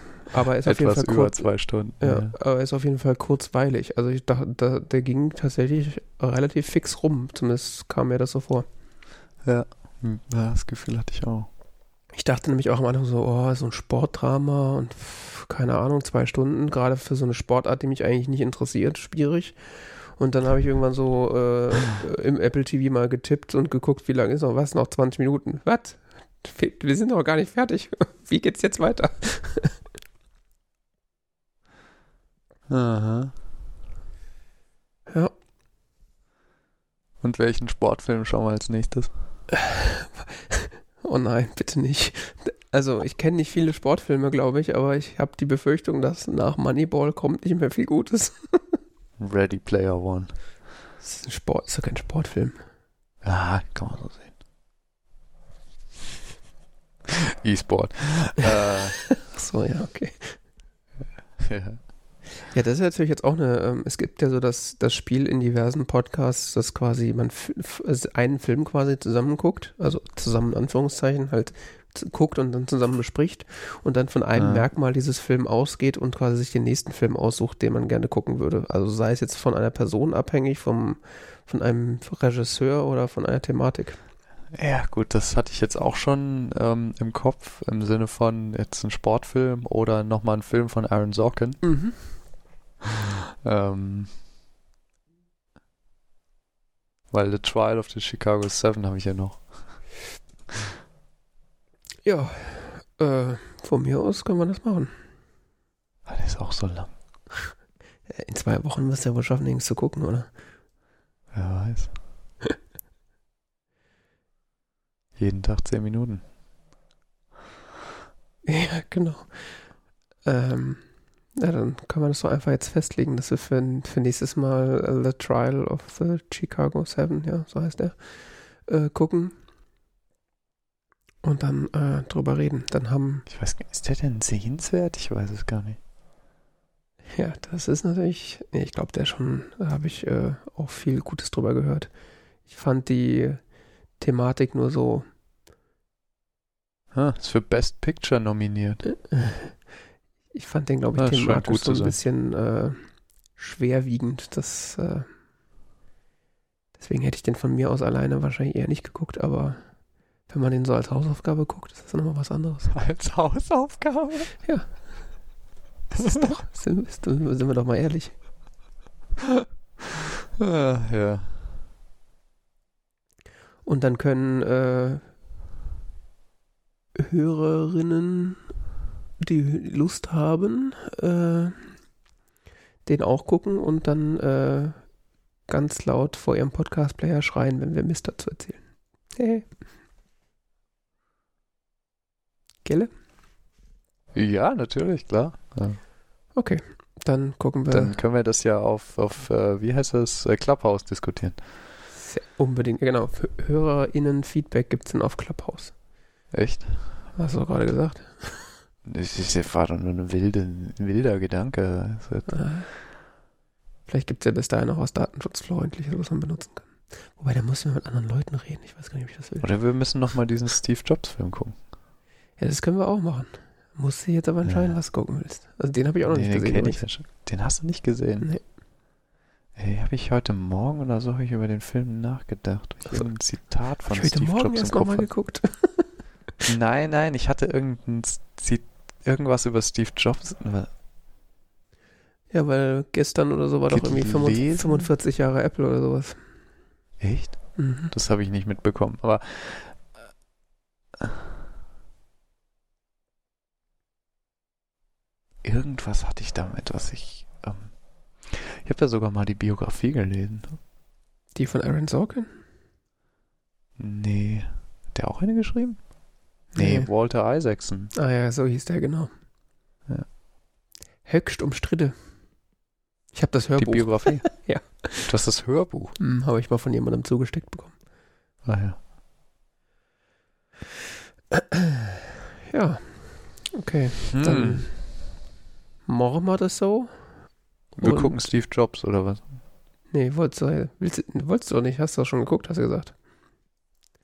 Ja, nee, ich, wie gesagt, ich habe heute Morgen drüber nachgedacht, deshalb, ich hatte irgendein Zitat oder sowas oder irgendwas im Kopf und ich dachte dann so, ich, ah, dieser, oder es hatte was mit dem Film zu tun und dann dachte ich so, ich müsste eigentlich mal diesen Film nochmal gucken, Ja, ich gucke auch äh, den Steve Jobs Film. Habe ich auch kein Problem. weil dann wäre ich lieber, lieber für den, Okay. Wie weil heißt der? ich weiß Jobs, nicht oder? mehr, was es, Steve Jobs, nee, Jobs gibt's auch, aber das ist ein anderer. Oh Gott. Ist dann Jobs ist der mit dem, mit dem Dings im, in der Hauptrolle, den meine ich nicht. Ashton Kutscher. Ashton Kutscher, ja. Mit dem Mhm. Herrn Kutscher. Nee, ich meine den, den mit dem äh, Michael Fassbender in der Hauptrolle. Mhm. Directed by Danny Boyle. Das kommt mir auch so bekannt vor. Ja. Trainspotting. Mhm. Okay. Und Slumdog Millionär und sowas. Weil das ist, das finde ich jetzt das interessantere Netz als jetzt bei dem Aaron Sorkin waren wir ja schon irgendwie so gefühlt. Wie sind wir eigentlich auf Dings gekommen? Auf Moneyball. Ja. Äh, durch ein. Das hatte doch auch irgendwas mit dem zu tun, oder nicht? Mhm. Das war, der war einfach in meiner Watchliste und ich habe den vorgeschlagen. Ah, okay. Ey, ich will gern von dem Sorkin eher so ein bisschen Weg. Ja, ich glaube, ich glaube, dass Trial of the Chicago Seven ist sicher ein guter, interessanter Film, ist aber noch, ist also sicher ein guter Film und so, vielleicht auch ein besserer Film als Steve Jobs, aber ähm, ist stärker von Aaron Sorkin geprägt, weil er es auch die Regie geführt hat. Mhm. Okay. Und bei ähm, Steve Jobs kommt eben diese Figur Danny Boyle noch mit rein. Und das finde ich jetzt interessanter momentan, weil ich letztens nochmal, ähm, auch vor ein paar Wochen nochmal ähm, Slumdog Millionär gesehen habe. Mhm. Ja. Tja, machen wir das doch so. Und ich wollte irgendwann mal wieder äh, äh, Trainspotting sehen. Das sind auch alles Filme, die ich noch nicht gesehen habe. Oh Gott, du hast ja Bildungslücken. Das ist ja Ja, ich weiß. Ich habe äh, eine lange Watchliste und ganz viel Prokrastination. deswegen, Ja, dann- ist, dann- deswegen ist dieser Podcast wahrscheinlich auch ein gutes Tool, um mich zum Filme gucken zu zwingen. Ja, aber dann ist doch Steve Jobs wahrscheinlich auch näher liegend als so ein anstrengender politischer Film, oder? Ja, das ist gar nicht so schlimm, wenn der anstrengend. Hallo, ich habe, äh, was habe ich letzte Woche geguckt? Hier, The Big Short, der war auch äh, herausfordernd und so, ne? Das ist nicht das Problem. Ich brauche nur, ich brauche nur so ein, so ein Motivations-Ding sie. Ich finde es auf jeden Fall spannend, wenn wir hier in unserem Apple-Fanboy-Podcast mal über so einen Apple-Film reden. Äh, Steve Jobs-Film reden. Ich auch. Finde ich gut. Und dann können wir ja danach einfach alle anderen Apple-Filme gucken. Oh, bitte, ja. Den anderen Steve Jobs-Film und äh, die Oh, ähm, Pirates of the Dingsbums. genau. Pirates of the, the Silicon Valley. Ja, den, den habe ich schon zweimal gesehen. Den habe ich einmal gesehen. Den fand ich auch gar nicht so schlecht. Also, Nee, ich finde ich auch nicht schlecht. also gut habe ich auch den ja nicht, schon mehrmals gesehen. Nö, ist ein total scheiß Film, aber Aber wenn man, die, der, wenn man die Thematik mag und äh, dann ist das interessant. zu Deutsch die Silicon Valley Story. Ja, Ja. okay.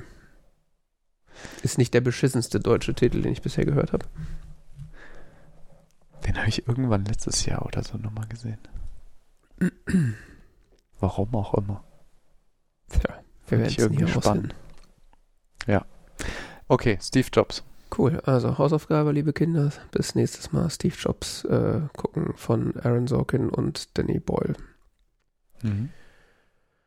Okay, dann war das die 157. Ausgabe des T-Zeit Talk Radio. Wenn ihr das hier äh, toll findet oder auch nicht, dann schreibt doch mal einen Kommentar in die äh, auf unserer Webseite tzeit.org und äh, ihr dürft uns auch gerne auf äh, Apple Podcasts oder in welchem äh, System, Podcast-System eurer Wahl äh, ihr das hier findet, gerne auch bewerten. Und äh, wir bedanken uns fürs Zuhören und bis zum nächsten Mal. Mhm. Bis zum nächsten Mal.